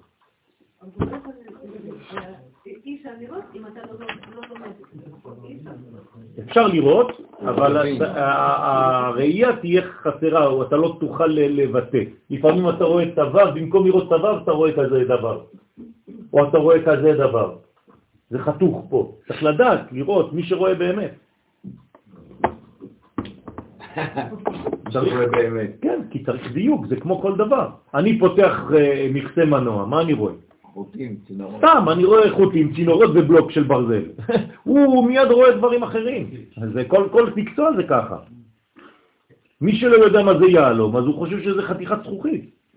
מי שרואה יהלום, מסתכל עליו ואומר לך, וואי, זה, יש לך פה קרת וחצי. מה זה קרת וחצי? זכוכית. לא. כל אחד לפי המקצוע שלו. אז כן, ככל שאנחנו... כן, ככל שאנחנו מתקדמים, כן, הוא רואה גושים של, שלי, של שרירים, כן? ויש אנשים שרואים נשמות? בוודאי, באופן אינדיבידואלי. אנחנו, יש לנו את הכוח הזה כאומה. אבל גוי, אם הוא כן מגיע, הוא יכול לראות את זה כנבואה.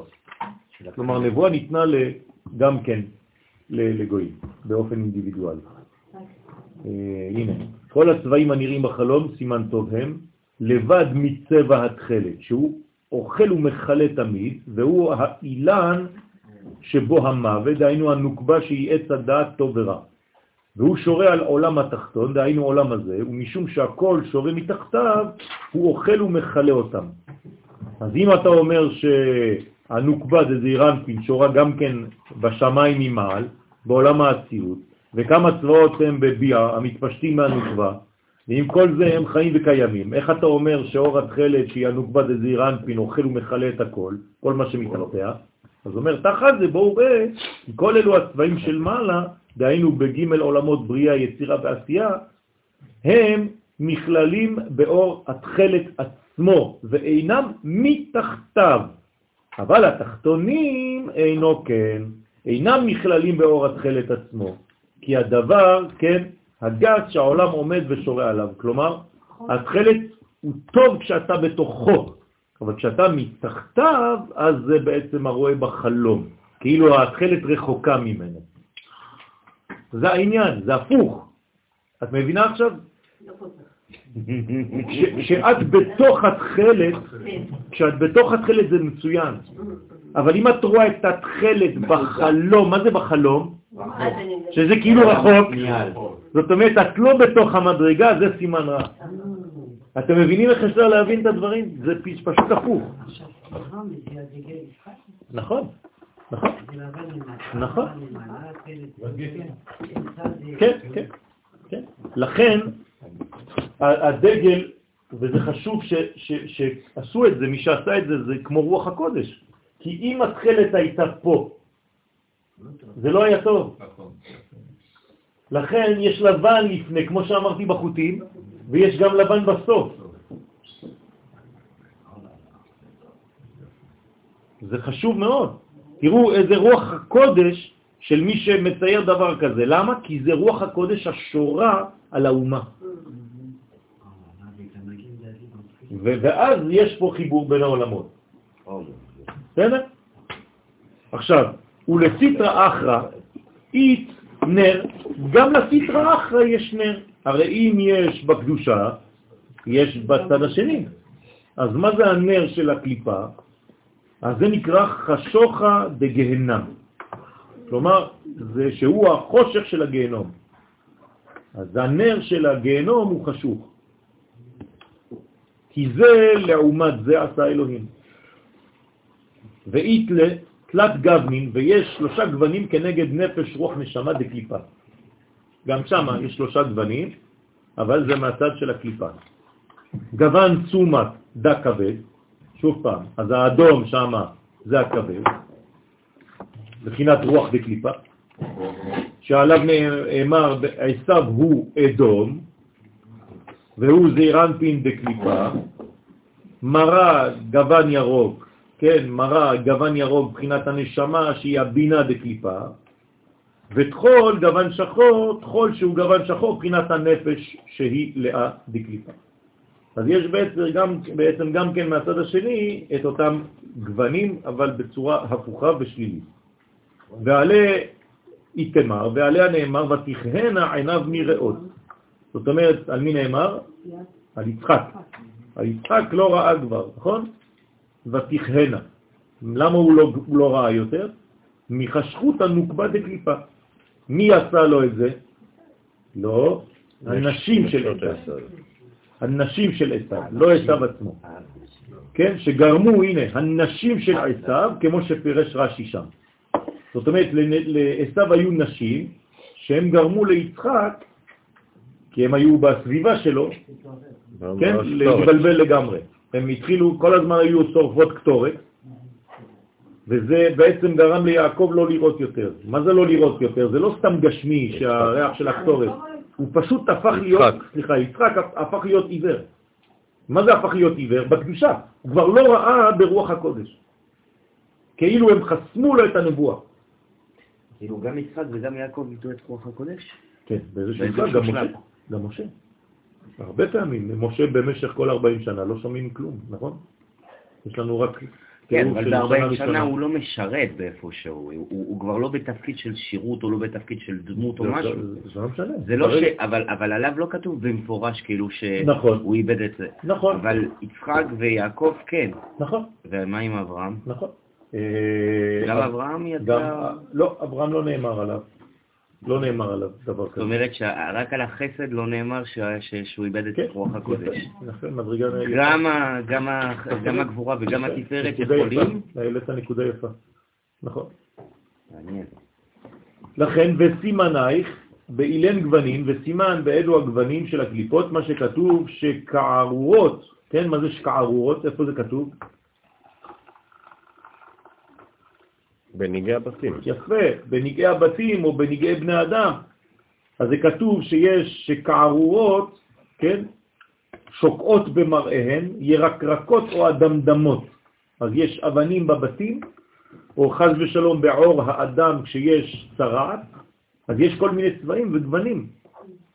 ומראיהם שפל מן הקיר. פה זה בנגעי הבית, שבעצם כאילו הבית מראה לך באיזה מצב אתה נמצא. כלומר, גם קירות הבית מדברים, מדברים על האדם. כלומר, אתה מסתכל על הקיר, אתה יודע מי חי בפנים. כלומר, קירות הבית יש להם אוזניים, נכון?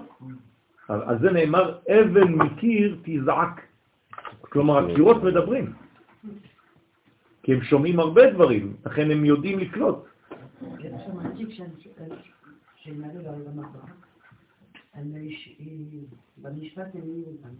הקירות, כן. זה גם בתוכנו, זה נקרא קירות ליבו. הוא מפרש, שפל הוא גוון, הוא חם.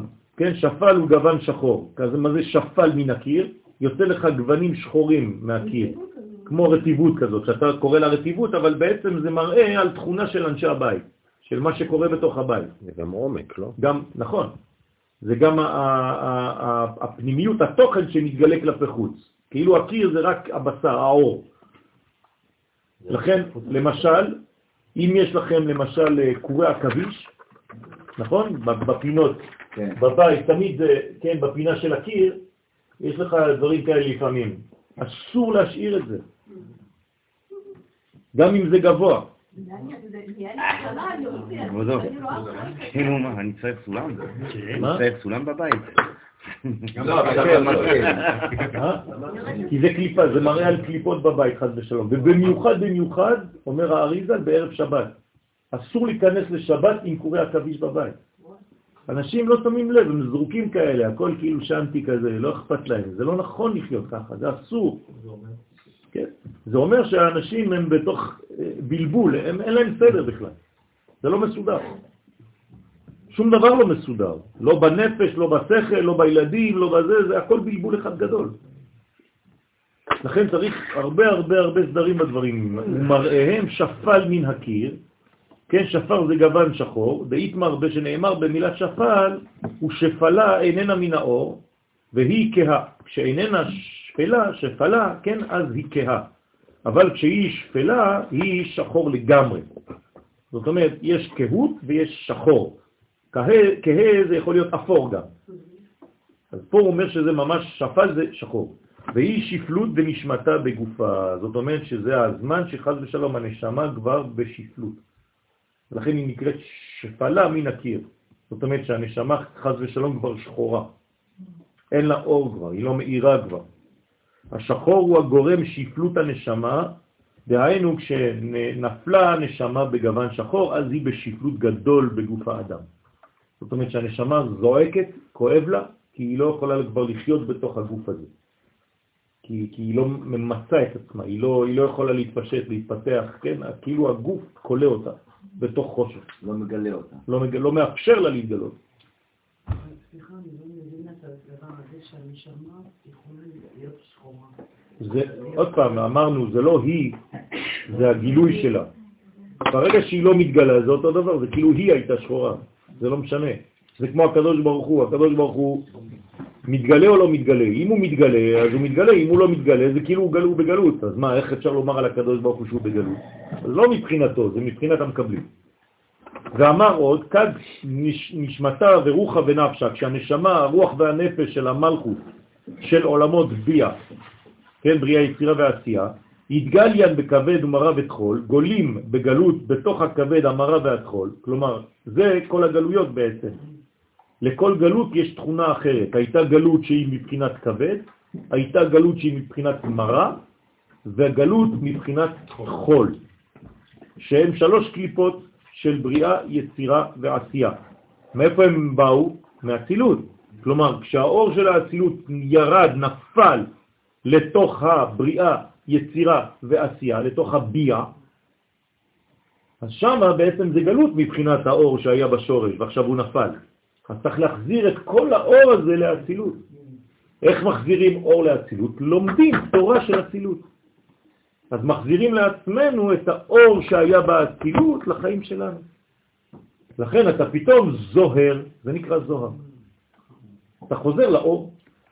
אז כל עינון איברי דגופה, דעינון עמה קדישה, ולכן כל האיברים של הגוף, של העולם, מי זה? זה עם ישראל. כל אותם האיברים של הגוף, של השכינה, שהם עם הקדוש, בני ישראל, כול הוא דחה כאן במריר, וכולם נדחקים בזמן הגלות. מה קורה? עם ישראל לא מרגיש טוב. אז כולם נדחקים, ומר להם, מחמת הגלות של השכינה. בגלל שהשכינה לא מאירה, אז קר לעם ישראל. עם ישראל לא מרגיש טוב. עם ישראל נמצא במצב גלותי שחור של חז ושלום כל הקליפות האלה, של כבד, של מרה, של תחול. זה דיכאון. ואמר בגין דנשמתה אתרא דילה מוחה, לפי שהנשמה, השכינה, מקומה איפה? במוח. אז אתה צריך להחזיר את השכינה לאן? למוח. איפה המוח בעולם הזה? ארץ ישראל. ארץ ישראל זה המוח. צריך להחזיר את השכינה למוח, המחזיר שכינתו לציון, שהוא סוד האצילות, וזה סוד האצילות. איפה זה באצילות? ביסוד. זה נקרא ציון. ציון בגמטריה 156. זאת אומרת שזה בעצם כל הבניין של החזרת השכינה לציון, של אצילות. ואיך נקראת שמה כשהיא חוזרת לשם? שם היא נקראת יונה קדישה. בסדר? la colombe de sagesse. זאת אומרת, יש לה בעצם שמה, היא כמו יונה לבנה, כן, שהיא נמצאת בקודש העליון, כשהיא מתייחדת עם זעיר אנפי. אז לכן קוראים לאישה יונתי. הקדוש ברוך הוא כבר מחזיר אותה אליו, זה נקרא יונתי. זה גם חוכמה? כן, קודש זה תמיד חוכמה.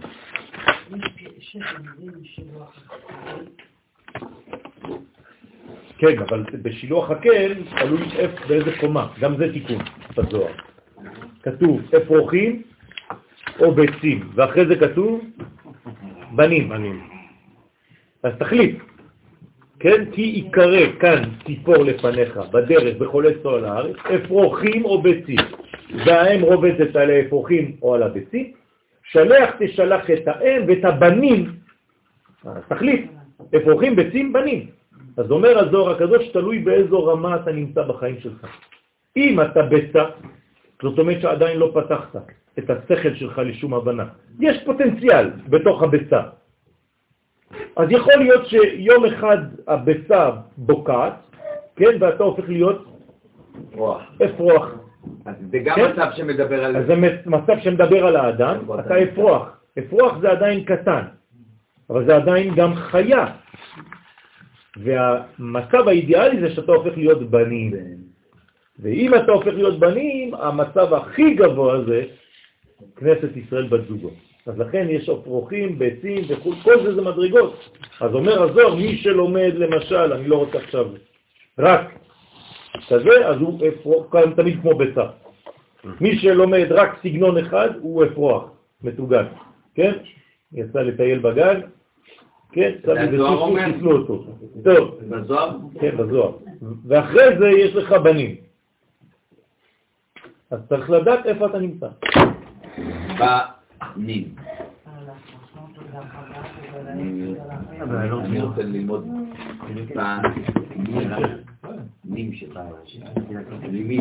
אנחנו מתקדמים בצעדי הנענק בסייעתא דשמיא. הוא פה, הוא פה.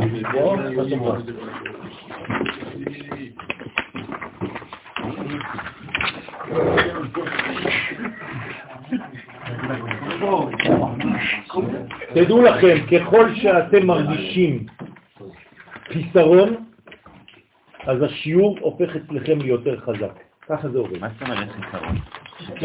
אם האדם מרגיש חיסרון בנפש שלו, זאת אומרת שהוא עכשיו כלי גדול. ולכן הגעגוע, כן, הגעגועים והחיסרון, זה מה שמרחיב את הכלים. לכן אתה מרגיש יותר חזק את הדברים. מי שלא מרגיש את הגעגוע הזה, אז הוא לא מרגיש מה קורה.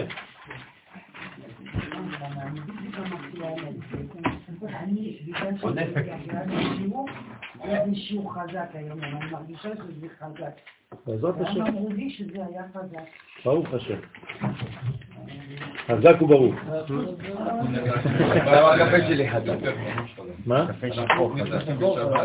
יש הרגשה כזאת. שחור. כן, יותר עוצמה, ברוך השם. יש הרגשה לפני השיעור. כן. יש הרגשה לפני השיעור, יש הרגשה בשיעור ואחרי השיעור. בעזרת השם. תודה רבה. יש השפעה שלא הרבה הרבה הרבה אומרים לי, אבל מי שאומר לי אני מרגיש, אני יודע, יש כמה שכותבים לי. אני שמח שהם כותבים לי בפידבק, כן? מה, מה הם מרגישים. זה חשוב גם כן, מדי פעם, לא רק להתקשר כשיש בעיות, להגיד לי גם... אה, אתה על הכיף. תודה רבה. טוב, ואמר, נשמתה שכינתה נשרה. כן? אז שורש נשמת המלכות היא בשכינה העליונה שהיא הבינה הנקראת נשר. נשר, נשר, כמו הבירה. כמו המוניות.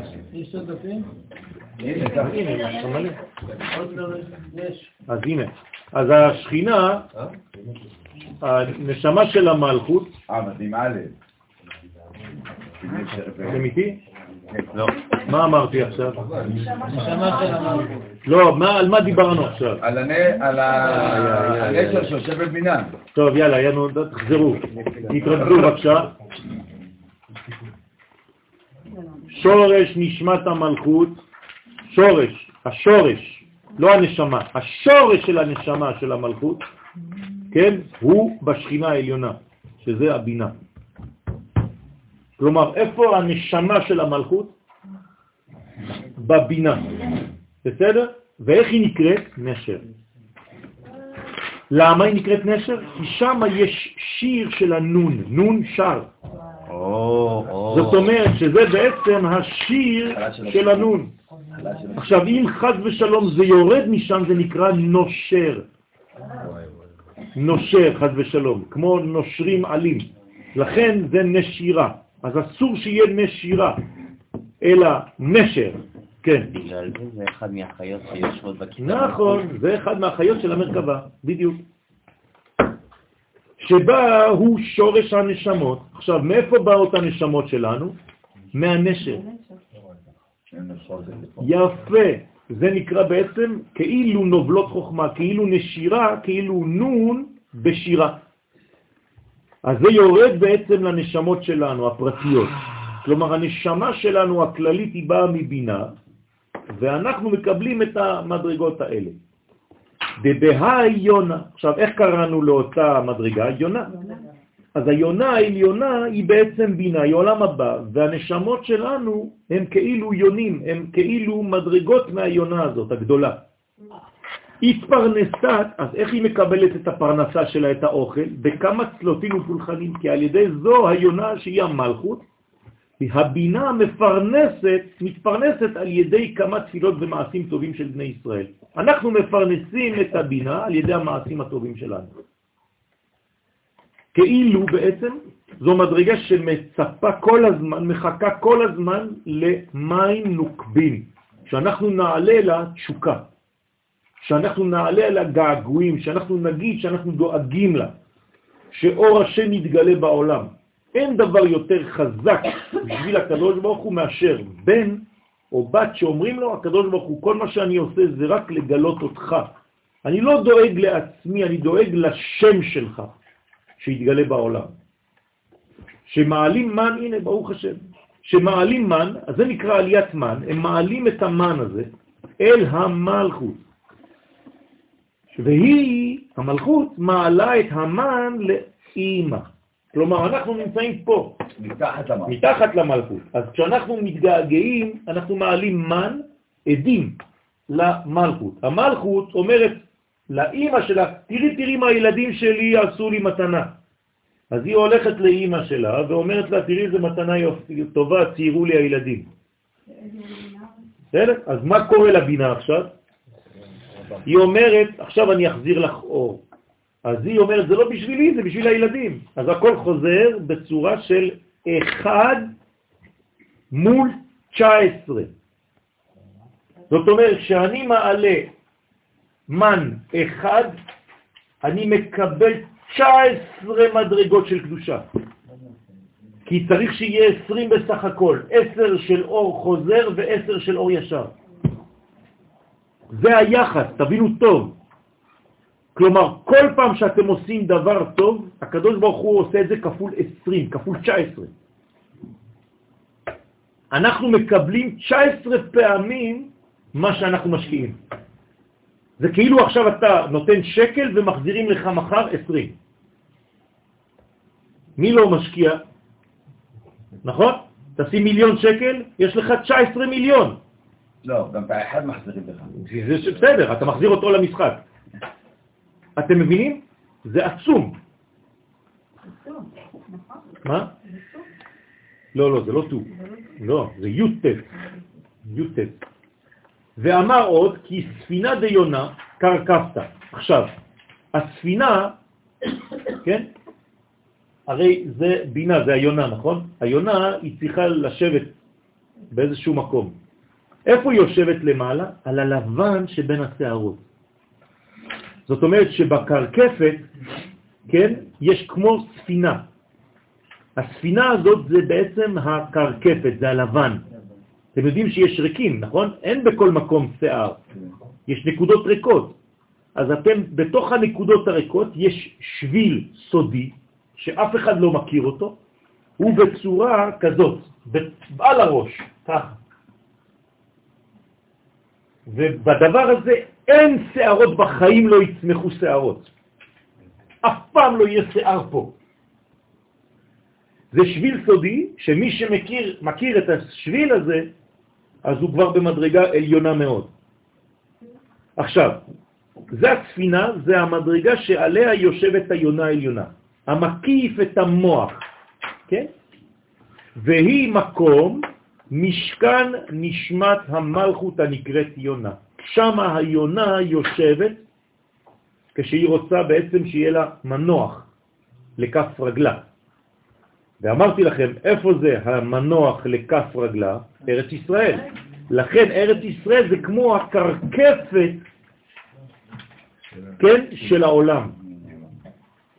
אמרנו טבורו של העולם. יפה, זה כבר טבריה. טבריה זה טבור. טבוריה. טבור של י' וה'. אבל פה, כן, ירושלים זה גם יראה, זה ראש. וכמה ממנן אית, יש גם חברון, ועוד מדרגה, יש הרבה מדרגות, לא, לא ניכנס עכשיו. וכמה ממנן אית, וגם שכם, וכמה ממנן אית בהי ספינה דמנהיגין לה. עכשיו, מה זה הספינה הזאת? ספינה זה משהו שהולך על הים, נכון? שצף על הים, מפליג, כן? אתם מבינים למה אומרים גם כן, הוא מפליג? מה זה הוא מפליג בעברית? לא רק יושב על אונייה, הוא גם מרבה, יש לו המון, נכון? השיר מופלג. נכון, זה ממש בגדול, יש לו תורה מופלגת. זאת אומרת שבעצם היא נוסעת איפה? בים של החוכמה. אז לכן כמה ממונים יש בספינה? יש רב חובל, נכון? יש, כן, כל הקפטנים, כל האנשים שעובדים על הסיפון. אז הוא אומר, יש כמה ממונים שם בספינה של הגולגולת, שמנהיגים את הספינה, והם סוד שבעה נקבי הראש, שהם שורשים של שבע ספירות התחתונות. זה אומר עכשיו כל הראש יש לו בעצם שבעה חורים. אחד, שתיים, שלוש, ארבע, חמש, שש, שבע. כל אלה הם נקראים הקפטן, למה הם רואים מרחוק. זה כמו שמקבלים אינפורמציה, זה השבק. הוא רואה מרחוק, כמו בסיפון של האונייה, כן? הוא מריח אדמה, הוא שומע, הוא רואה, הוא מריח, הוא טועם. כל החושים האלה זה כמו מנהיגים של הבינה העליונה, של המוח. לכן איך אנחנו בעצם יכולים להגיע למסקנות בחיים שלנו? על ידי שאנחנו מפתחים את כל החושים האלה. לכן הם בשבע מדרגות, וזה בעצם פרשת השבוע, שבע מדרגות של המנורה בבית המקדש. זאת אומרת, במנורה בבית המקדש יש עיניים, אוזניים, מחיריים ופה. בסדר? ולכן כתוב, כן, יאירו שבעת הקנים, שבעת הנרות, פני המנורה, אז זה כתוב שהם כל הזמן, אה, אה, אה, בפתח הם מאירים. כלומר, בפתח המדרגות יש תאורה. עשיתי שיעור לפני כמה שנים, תעשו חשבון ותראו איך הספרים מתחילים, בראשית שמות ויקרא במדבר דברים, תיקחו רק את ההתחלות, כן? ואתם תראו דברים של, של סוד גדול מאוד. גם רק את השניות, גם רק כן. את השלישיות. כרגע המנורה האקטואלית זה זה מנורה של בית המקדש. הישראלי שיושב באו"ם? כן. כן, אם, אם אפשר לומר ככה, זה מי שמאיר מעם ישראל כלפי חוץ. נכון. איך קראו לו? מאיר, לא? רוזן. טוב, פעם, טוב. ואמר, עוד כי הספינה דיונה קרקפת, הספינה היא הגולגולת, המקיף את המוח, נכון? מה זאת אומרת הגולגולת? הגולגולת זה גם פה, כל זה נקרא גולגולת. כל העצמו, כל העצם הגדולה הזאת. עכשיו, היא שומרת כמו קסדה על מי? על המוח. נכון? המוח נמצא בפנים. והיא מקום משכן נשמת המלכות הנקראת יונה. שמה נמצאת המלכות הנקראת יונה. כלומר, בעצם אנחנו בנויים כמו בית מקדש. וכמה ממנן אית בהי ספינה דמנהיגים לה, וכמה ממונים יש באותה ספינה, ולכן כל אחד יש לו בעצם מדרגה של שליטה על המקום הזה. אנחנו נפסיק פה, אנחנו נתחיל במפרש דבריו בפעם הבאה בעזרת השם. נעבור לאותיות. מה? איפה? אנחנו באותיות עכשיו, באות ח'.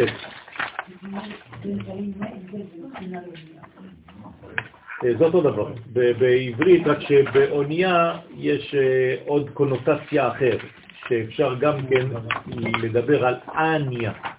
או אוניה. נכון. אפשר לקרוא אונייה בתעניה. תעניה ועניה. יש במגילת איכה. אז כן, זה, זה יש הרבה הרבה מדרגות. באונייה לא ניכנס עכשיו לפרטים, בעזרת השם אולי כשנמשיך, אז ניכנס להבדל. נשארו עוד דפים של ה-12? להחזיר את התיקון 12, כי אני לא מצלם פעמיים.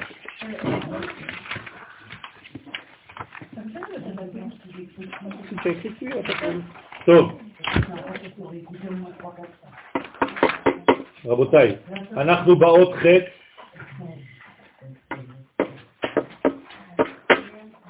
רש מילים, יש למישהו רש מילים מקורי? אוקיי, אני רוצה שהוא יבדוק אם אין טעויות במה שאני קורא. מה? כי ככה כותבים ח'. ככה כותבים ח'. בסדר? טוב. השבר שבא בציורם המתנגחים זה בזה. אמרנו שבהתחלה אין אה, שבר, נכון? אם נחזור לתקיעת השופר זה נקרא תקיעה. השלב אחרי התקיעה זה שברים. כשיש שברים, משמעות הדבר שיש כבר שני כוחות, לפחות. נכון? שמתנגדים אחד לשני. אז הוא אומר, לפחות מינימום שניים. תודה. אז השבר שבא בציורים המתנגחים זה בזה, כן? מתנגחים זה... מתנגחים, ככה, בום, בום, קום עם הראש, כן? נגיחות. אידיאלים הסותרים זה את זה. זאת אומרת, לפעמים יש אידיאלים שאתה אומר, זה אידיאל וזה אידיאל, ואתה רואה סתירה. איך זה עובד? חסד וגבורה. נכון? זאת החיטת. ככה כתוב חטאת, נכון? מה זה זאת החטאת, לדעתכם? החטאה? לא, לא החטאה, החטאה זה עם ט'. מה זה חט עם התף? החתימה. לא. פחד. כן? נכון. ויהי כי חיטת אלוהים על הערים, כן, אשר מסביב, כן, ולא חיפשו ולא רדפו אחרי בני יעקב, כשהם עשו את מעשה שכם. אז זאת חיטת. מה זה המחיתה? מה זה המחיתה? המפחידה, המביאה פחד. לכתוב אפילו שזה בלי יוד? מה? לא חשוב, לא, לא חשוב, זה פשוט, אני, אני העתקתי מהרב, מהרב בכתב יד שלו, בגלל זה אני כל הזמן רוצה לבדוק. בסדר? אז המחיתה, זאת אומרת, החטא שהיא בעצם החיטת, יש כאן פחד, פחד ממה? מכוחות מתנגדים. כשאתה רואה בעצם שני כוחות שהם שני ערכים גדולים מאוד והם מתנגחים זה בזה, יורד פחד, נכון? כי אתה לא יודע מה, מה קורה פה. אתה אומר, אם הכוחות האלה מתנגדים, מה נשאר לנו? אז זה, היא מביאה פחד. באה בתחילה, בתחילת השכלול, בתור הקדמה לבניין עולמים שלם ונהדר. אז אומר הרב, אל תפחד. תמיד זה מתחיל באיזה התנגחות כזאת, בבלוק חזק כזה, כי זה השלב הראשון שהולך להביא אור גדול לעולם. זאת אומרת שתלמידי חכמים חייבים להיכנס ראש בראש. אם אין להם ראש בראש, ומי שלא מבין את זה, הוא פוחד. מהצד. כן, הוא נכנס לישיבה, הוא אומר להם, זה בסדר, בסדר, תירגעו, אל תריבו, כן? כולה התמרה. כן? מה אתם רבים? אתה, כאילו אחד הולך להרביץ לשני, אני אומר לכם. הלל ובית שמאי. ממש, אבל זה ממש בצורה חבל על הזמן, זה מפחיד. אז הוא אומר, לא, לא, לא, לא, זה רק שכלול. אם אין את זה, להפך, הם מתים. זה שכלול בתור הקדמה, זה הקדמה שתביא לבניין עולמים שלם ונהדר. שני זיינים, מה זה שני זיינים? זה הרגליים של החטא. נכון, אז אפשר לכתוב את החטא או ו' זין או זין זין. נכון? באריזה הוא כותב ו' זין, אבל פה הוא אומר לנו שזה בעצם פעמיים זין. גם ככה אפשר לכתוב. בסדר? זה לקבל זה. מה זאת אומרת זה לקבל זה? זה מול זה. זה מול זה. זאת אומרת, זה כאילו תלמיד חכם אחד שהגיע לשלמות, אמרנו ששבע זה שלמות, נכון? אתם זוכרים? מלכות? ועוד מלכות, כלומר שתי מלכויות, כלומר שני מלכים. מה זה מזכיר לכם? יהודה ויוסף. נכון? כי הנה המלכים נועדו, עברו יחדיו. זאת אומרת, יש לך מלך נגד מלך. איפה לשפוטה? צריך, כן, צריך לשים עליהם בית. צריך משהו שיחבר ביניהם. אז זה נקרא מחנה מול מחנה. זה מול זה, זה אומר שיש פה זין הפוך? כן, נכון. שבכתיבה זה אמור להיות אחד הפוך. נכון. אז בעצם הזין היא תמיד הפוכה, כי אין לה, אין לה, אתה, אתה יכול לכתוב ככה, הרי מה זה היוד? היוד אתה יכול לכתוב אותה בכל הצדדים, נכון? אם תהפוך אותה, היא תמיד אותה יוד, אותו דבר. כן, הראש שלה. תמיד, זאת אומרת שזה יוצא מהאמצע של היוד, היוד זה נקודה ופה יש קו, זהו, זה אותו דבר, אין ימין ואחור, אין, פנים ואחור. זאת אומרת שזה תמיד אמיתי, זה לא משנה באיזה כיוון אתה מסתכל, הוא תמיד יהיה קדימה. בדיוק. זאת אומרת, אתה יכול ללכת מהצד השני של החטא, זה אותו דבר. לכן המחנה מול מחנה. אז הזין של החיל ההורס. למה קוראים להם זין? כי יש להם כלי זין, כלי נשק. אמרנו שכל אחד בא עם הנשקים שלו. זה בא עם כל המקורות שלו, זה בא עם כל המקורות שלו, ועכשיו יש לך בעצם שני הרים, שני תלמידי חכמים גדולים מאוד, ואתה לא יודע מה, מי צודק, כאילו, מה זה מלחמה? מלחמת עולם. הכלי זין שיש זה לא הורס, אני עד כמה שאני הבנתי, הכלי זין זה בשביל להשפיע, להזרים, להעביר. בסדר, לא אבל. זה- אבל זה גם יכול להיות כלי משחית. אם אתה משתמש בזין נכון, הוא לא יכול להיות משחית. למה? כלי זין... נכון. חרב. חרב, מה אתה רוצה לעשות? חרב זה יכול להיות תכשיט, כן או לא? כן, אפשר. נכון. אנשים שהולכים עם נשק, החיילים, כשהם עושים אה, מצעד, זה תכשיט? כן, כן, אפשר לראות זה. בוודאי שזה תכשיט. הפגנת עוצמה. גם. נכון, זה אותו דבר, זה תכשיט, זה הפגנת עוצמה. אבל מצד שני, אם צריך, בשעת הצורך, זה הופך להיות הרג. לכן זה הזין של החיל ההורס, ולעומתו הזין של מחנה הבונה. אתה מבין? כלומר, יש לך בעצם שתי אפשרויות בתוך פוטנציאל אחד. הרי זה ערך אבסולוטי. אז אם זה ערך אבסולוטי, זה יכול להיות או הורס או בונה, אבל זה עוצמה, זה כוח. המהרס את ההורס. אז יש לך בעצם כוח להרוס את ההרס. במילים הפוכות לבנות. יפה. או להרוג את המוות. כלומר לחיות. הבנתם? לא, אנחנו צריכים להרוג רק דבר אחד בעולם הזה, את המוות. שמעתם פעם מישהו הורג מוות? בדרך כלל הורגים חיים. אנחנו, עם ישראל, באנו להרוג את המוות. להחזיר את החיים לעולם. בנצח. באגדות יש. בסדר, אבל זה, זה, אנחנו לא אגדה, אנחנו אגדה שהייתה אה, באמת, אנחנו התגשמות של ההגדה. סיפורי פוגי. כן? למה הבן דיבר על השוק שלו, אבל אפשר לחשוב שהזין הראשון זה כבר למעלה והשני למטה. יש חיבור ביניהם, זה באים למטה, זה הקדוש ברוך הוא. כן, אז, אז בוא נראה, זה החטא. אנחנו עכשיו בונים את האות חטא. עכשיו, בינתיים הוא לא מתייחס לאחד, הוא מתייחס לשניים. כלומר לבניין הזוגי הזה. נכון. מתאחדים יחדיו בהתנגשותם. עכשיו הם צריכים בהתנגשות הזאת להוציא אנרגיה. הרי איך האנרגיה יוצאת? על ידי שפשוף, בין שתי מדרגות. והם צריכים להיות באותו כוח, באותה עוצמה, ומנוגדים. ומנוגדים. והרעשה ההובה, כלומר, כשהם נפגשים, מה קורה? יוצא רעש. מה זה רעש? זה כמו רעידת אדמה, גדול, נכון? רעידת אדמה שמזעזעת את הכל, משהו רעש גדול. המחיתה מת, מתגלה, מה זה המחיתה מתגלה? הפחד מתגלה, נכון? כשהם נפגשים יש פחד גדול למי שלא מבין, למי שלא נמצא בגובה הזה.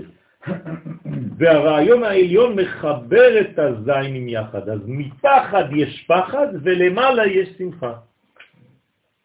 כלומר, הקדוש ברוך הוא שמח שיש שני תלמידי חכמים שמתנגדים מה אחד שאומר לשני. בגמרא, מה המלאכים שואלים את הקדוש ברוך נכון, הוא מה הוא אוהב? נכון. את הפלפולים בין אה, בין- שמאי להלל. בדיוק. אין, אין, בסדר? וואי, אבל זה גם חוכמה ובינה כביכול. אותו דבר, זה, זה, זה אפילו שתי זה חוכמות. חסד וגבורה. בסדר? זה תלמידי זה חכמים. אה, מרבים שלום בעולם. על ידי מה הם מרבים שלום בעולם? אנשים שלא מבינים, הם אומרים, תלמידי חכמים מרבים שלום בעולם, תצחיק אותי. כל הזמן הם רבים. ראית פעם רב אה, כאילו מסכים עם רב אחר? למה קוראים לו רב? כי הוא כל הזמן רב. כן.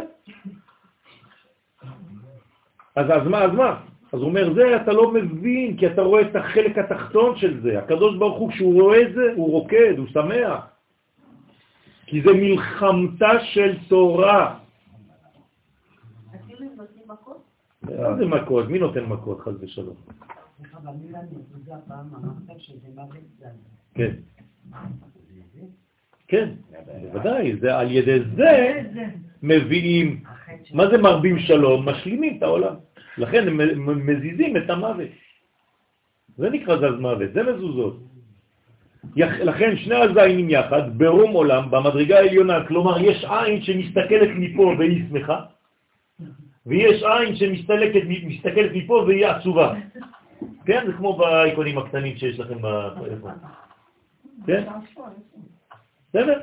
ויש מי שמסתכל מהצד, הוא יש לו רק עין אחת והוא מוציא לשון. אחת פתוחה ואחת סגורה. אז יושב סתר, כן? מה זה יושב סתר? הוא מסתדר. לא, מיישב סתירות. יפה, הוא מיישב את הסתירות. איפה הסתירות הכי גדולות? למעלה, שנאמר יושב בסתר עליון. מה זה יושב בסתר עליון? מי שמיישב את הסתירות בעליונים. זה מדרגה אחרת לחלוטין.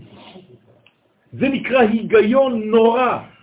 זה פחד מרוב שזה גבוה. אנשים לא מבינים את זה, אנשים קטנים רואים את זה כמו מכות, הולכים מכות.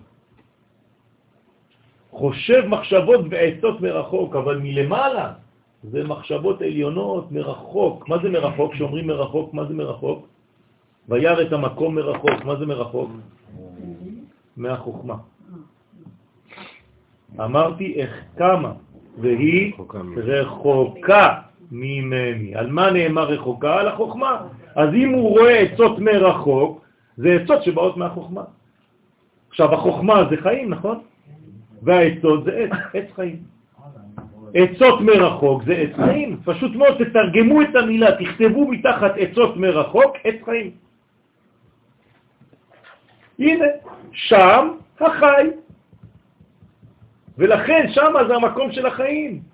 או שם החי, לא חשוב עכשיו. שם החיות. תראו איך הרב עמוק, איך הרב נותן לנו פה קודים, מי שלא מצליח לפענח בשבילו זה סתם אה, שרביה פה, לא מבין כלום. שערביה. אז לכן זה שם החיות.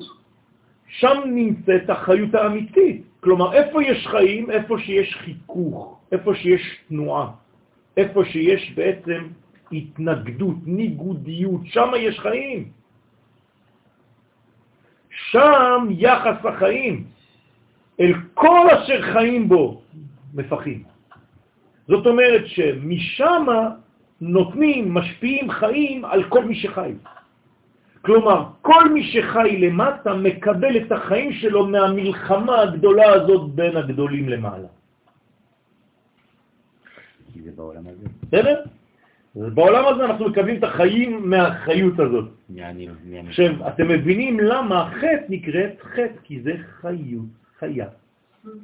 ברקיע. חיה זה חוכמה. אז זה החוכמה העליונה.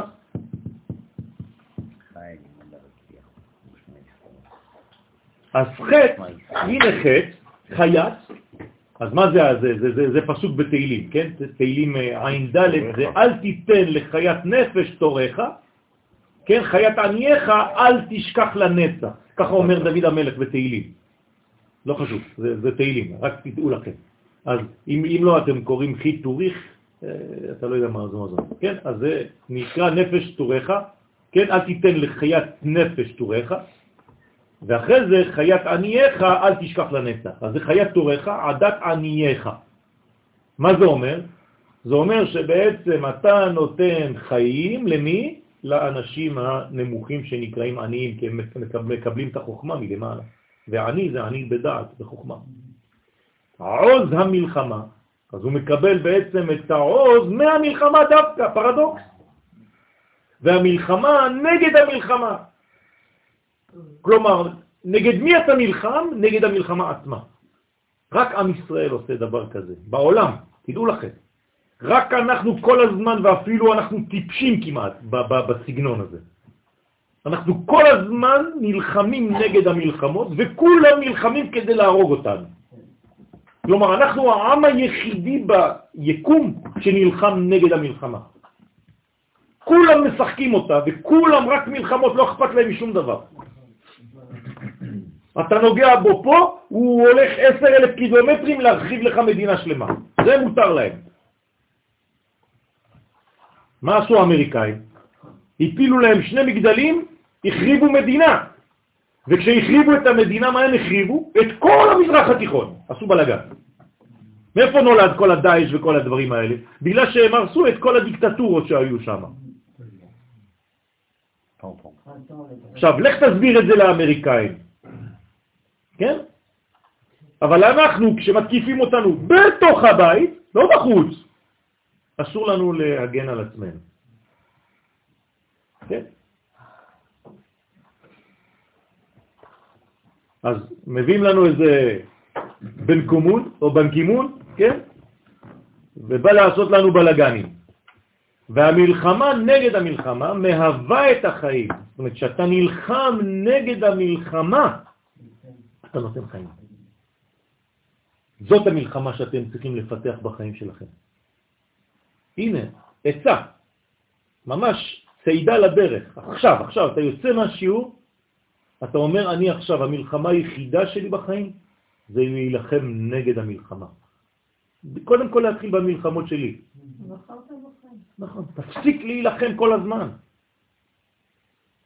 תילחם נגד המלחמה הזאת, שהורסת אותך. אפשר לה- להבין מזה גם שאני צריך להילחם נגד המלחמה באמצעות חיים?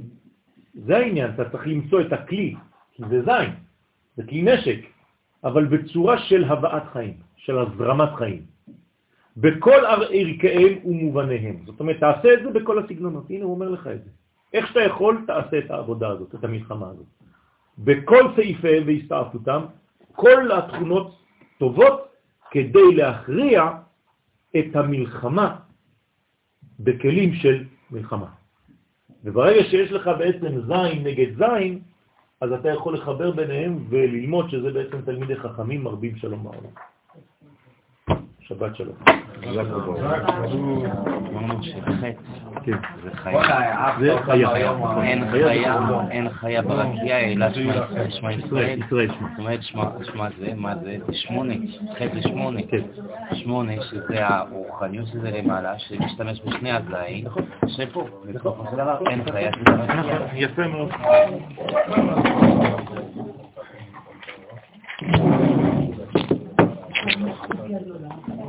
בעזרת השם.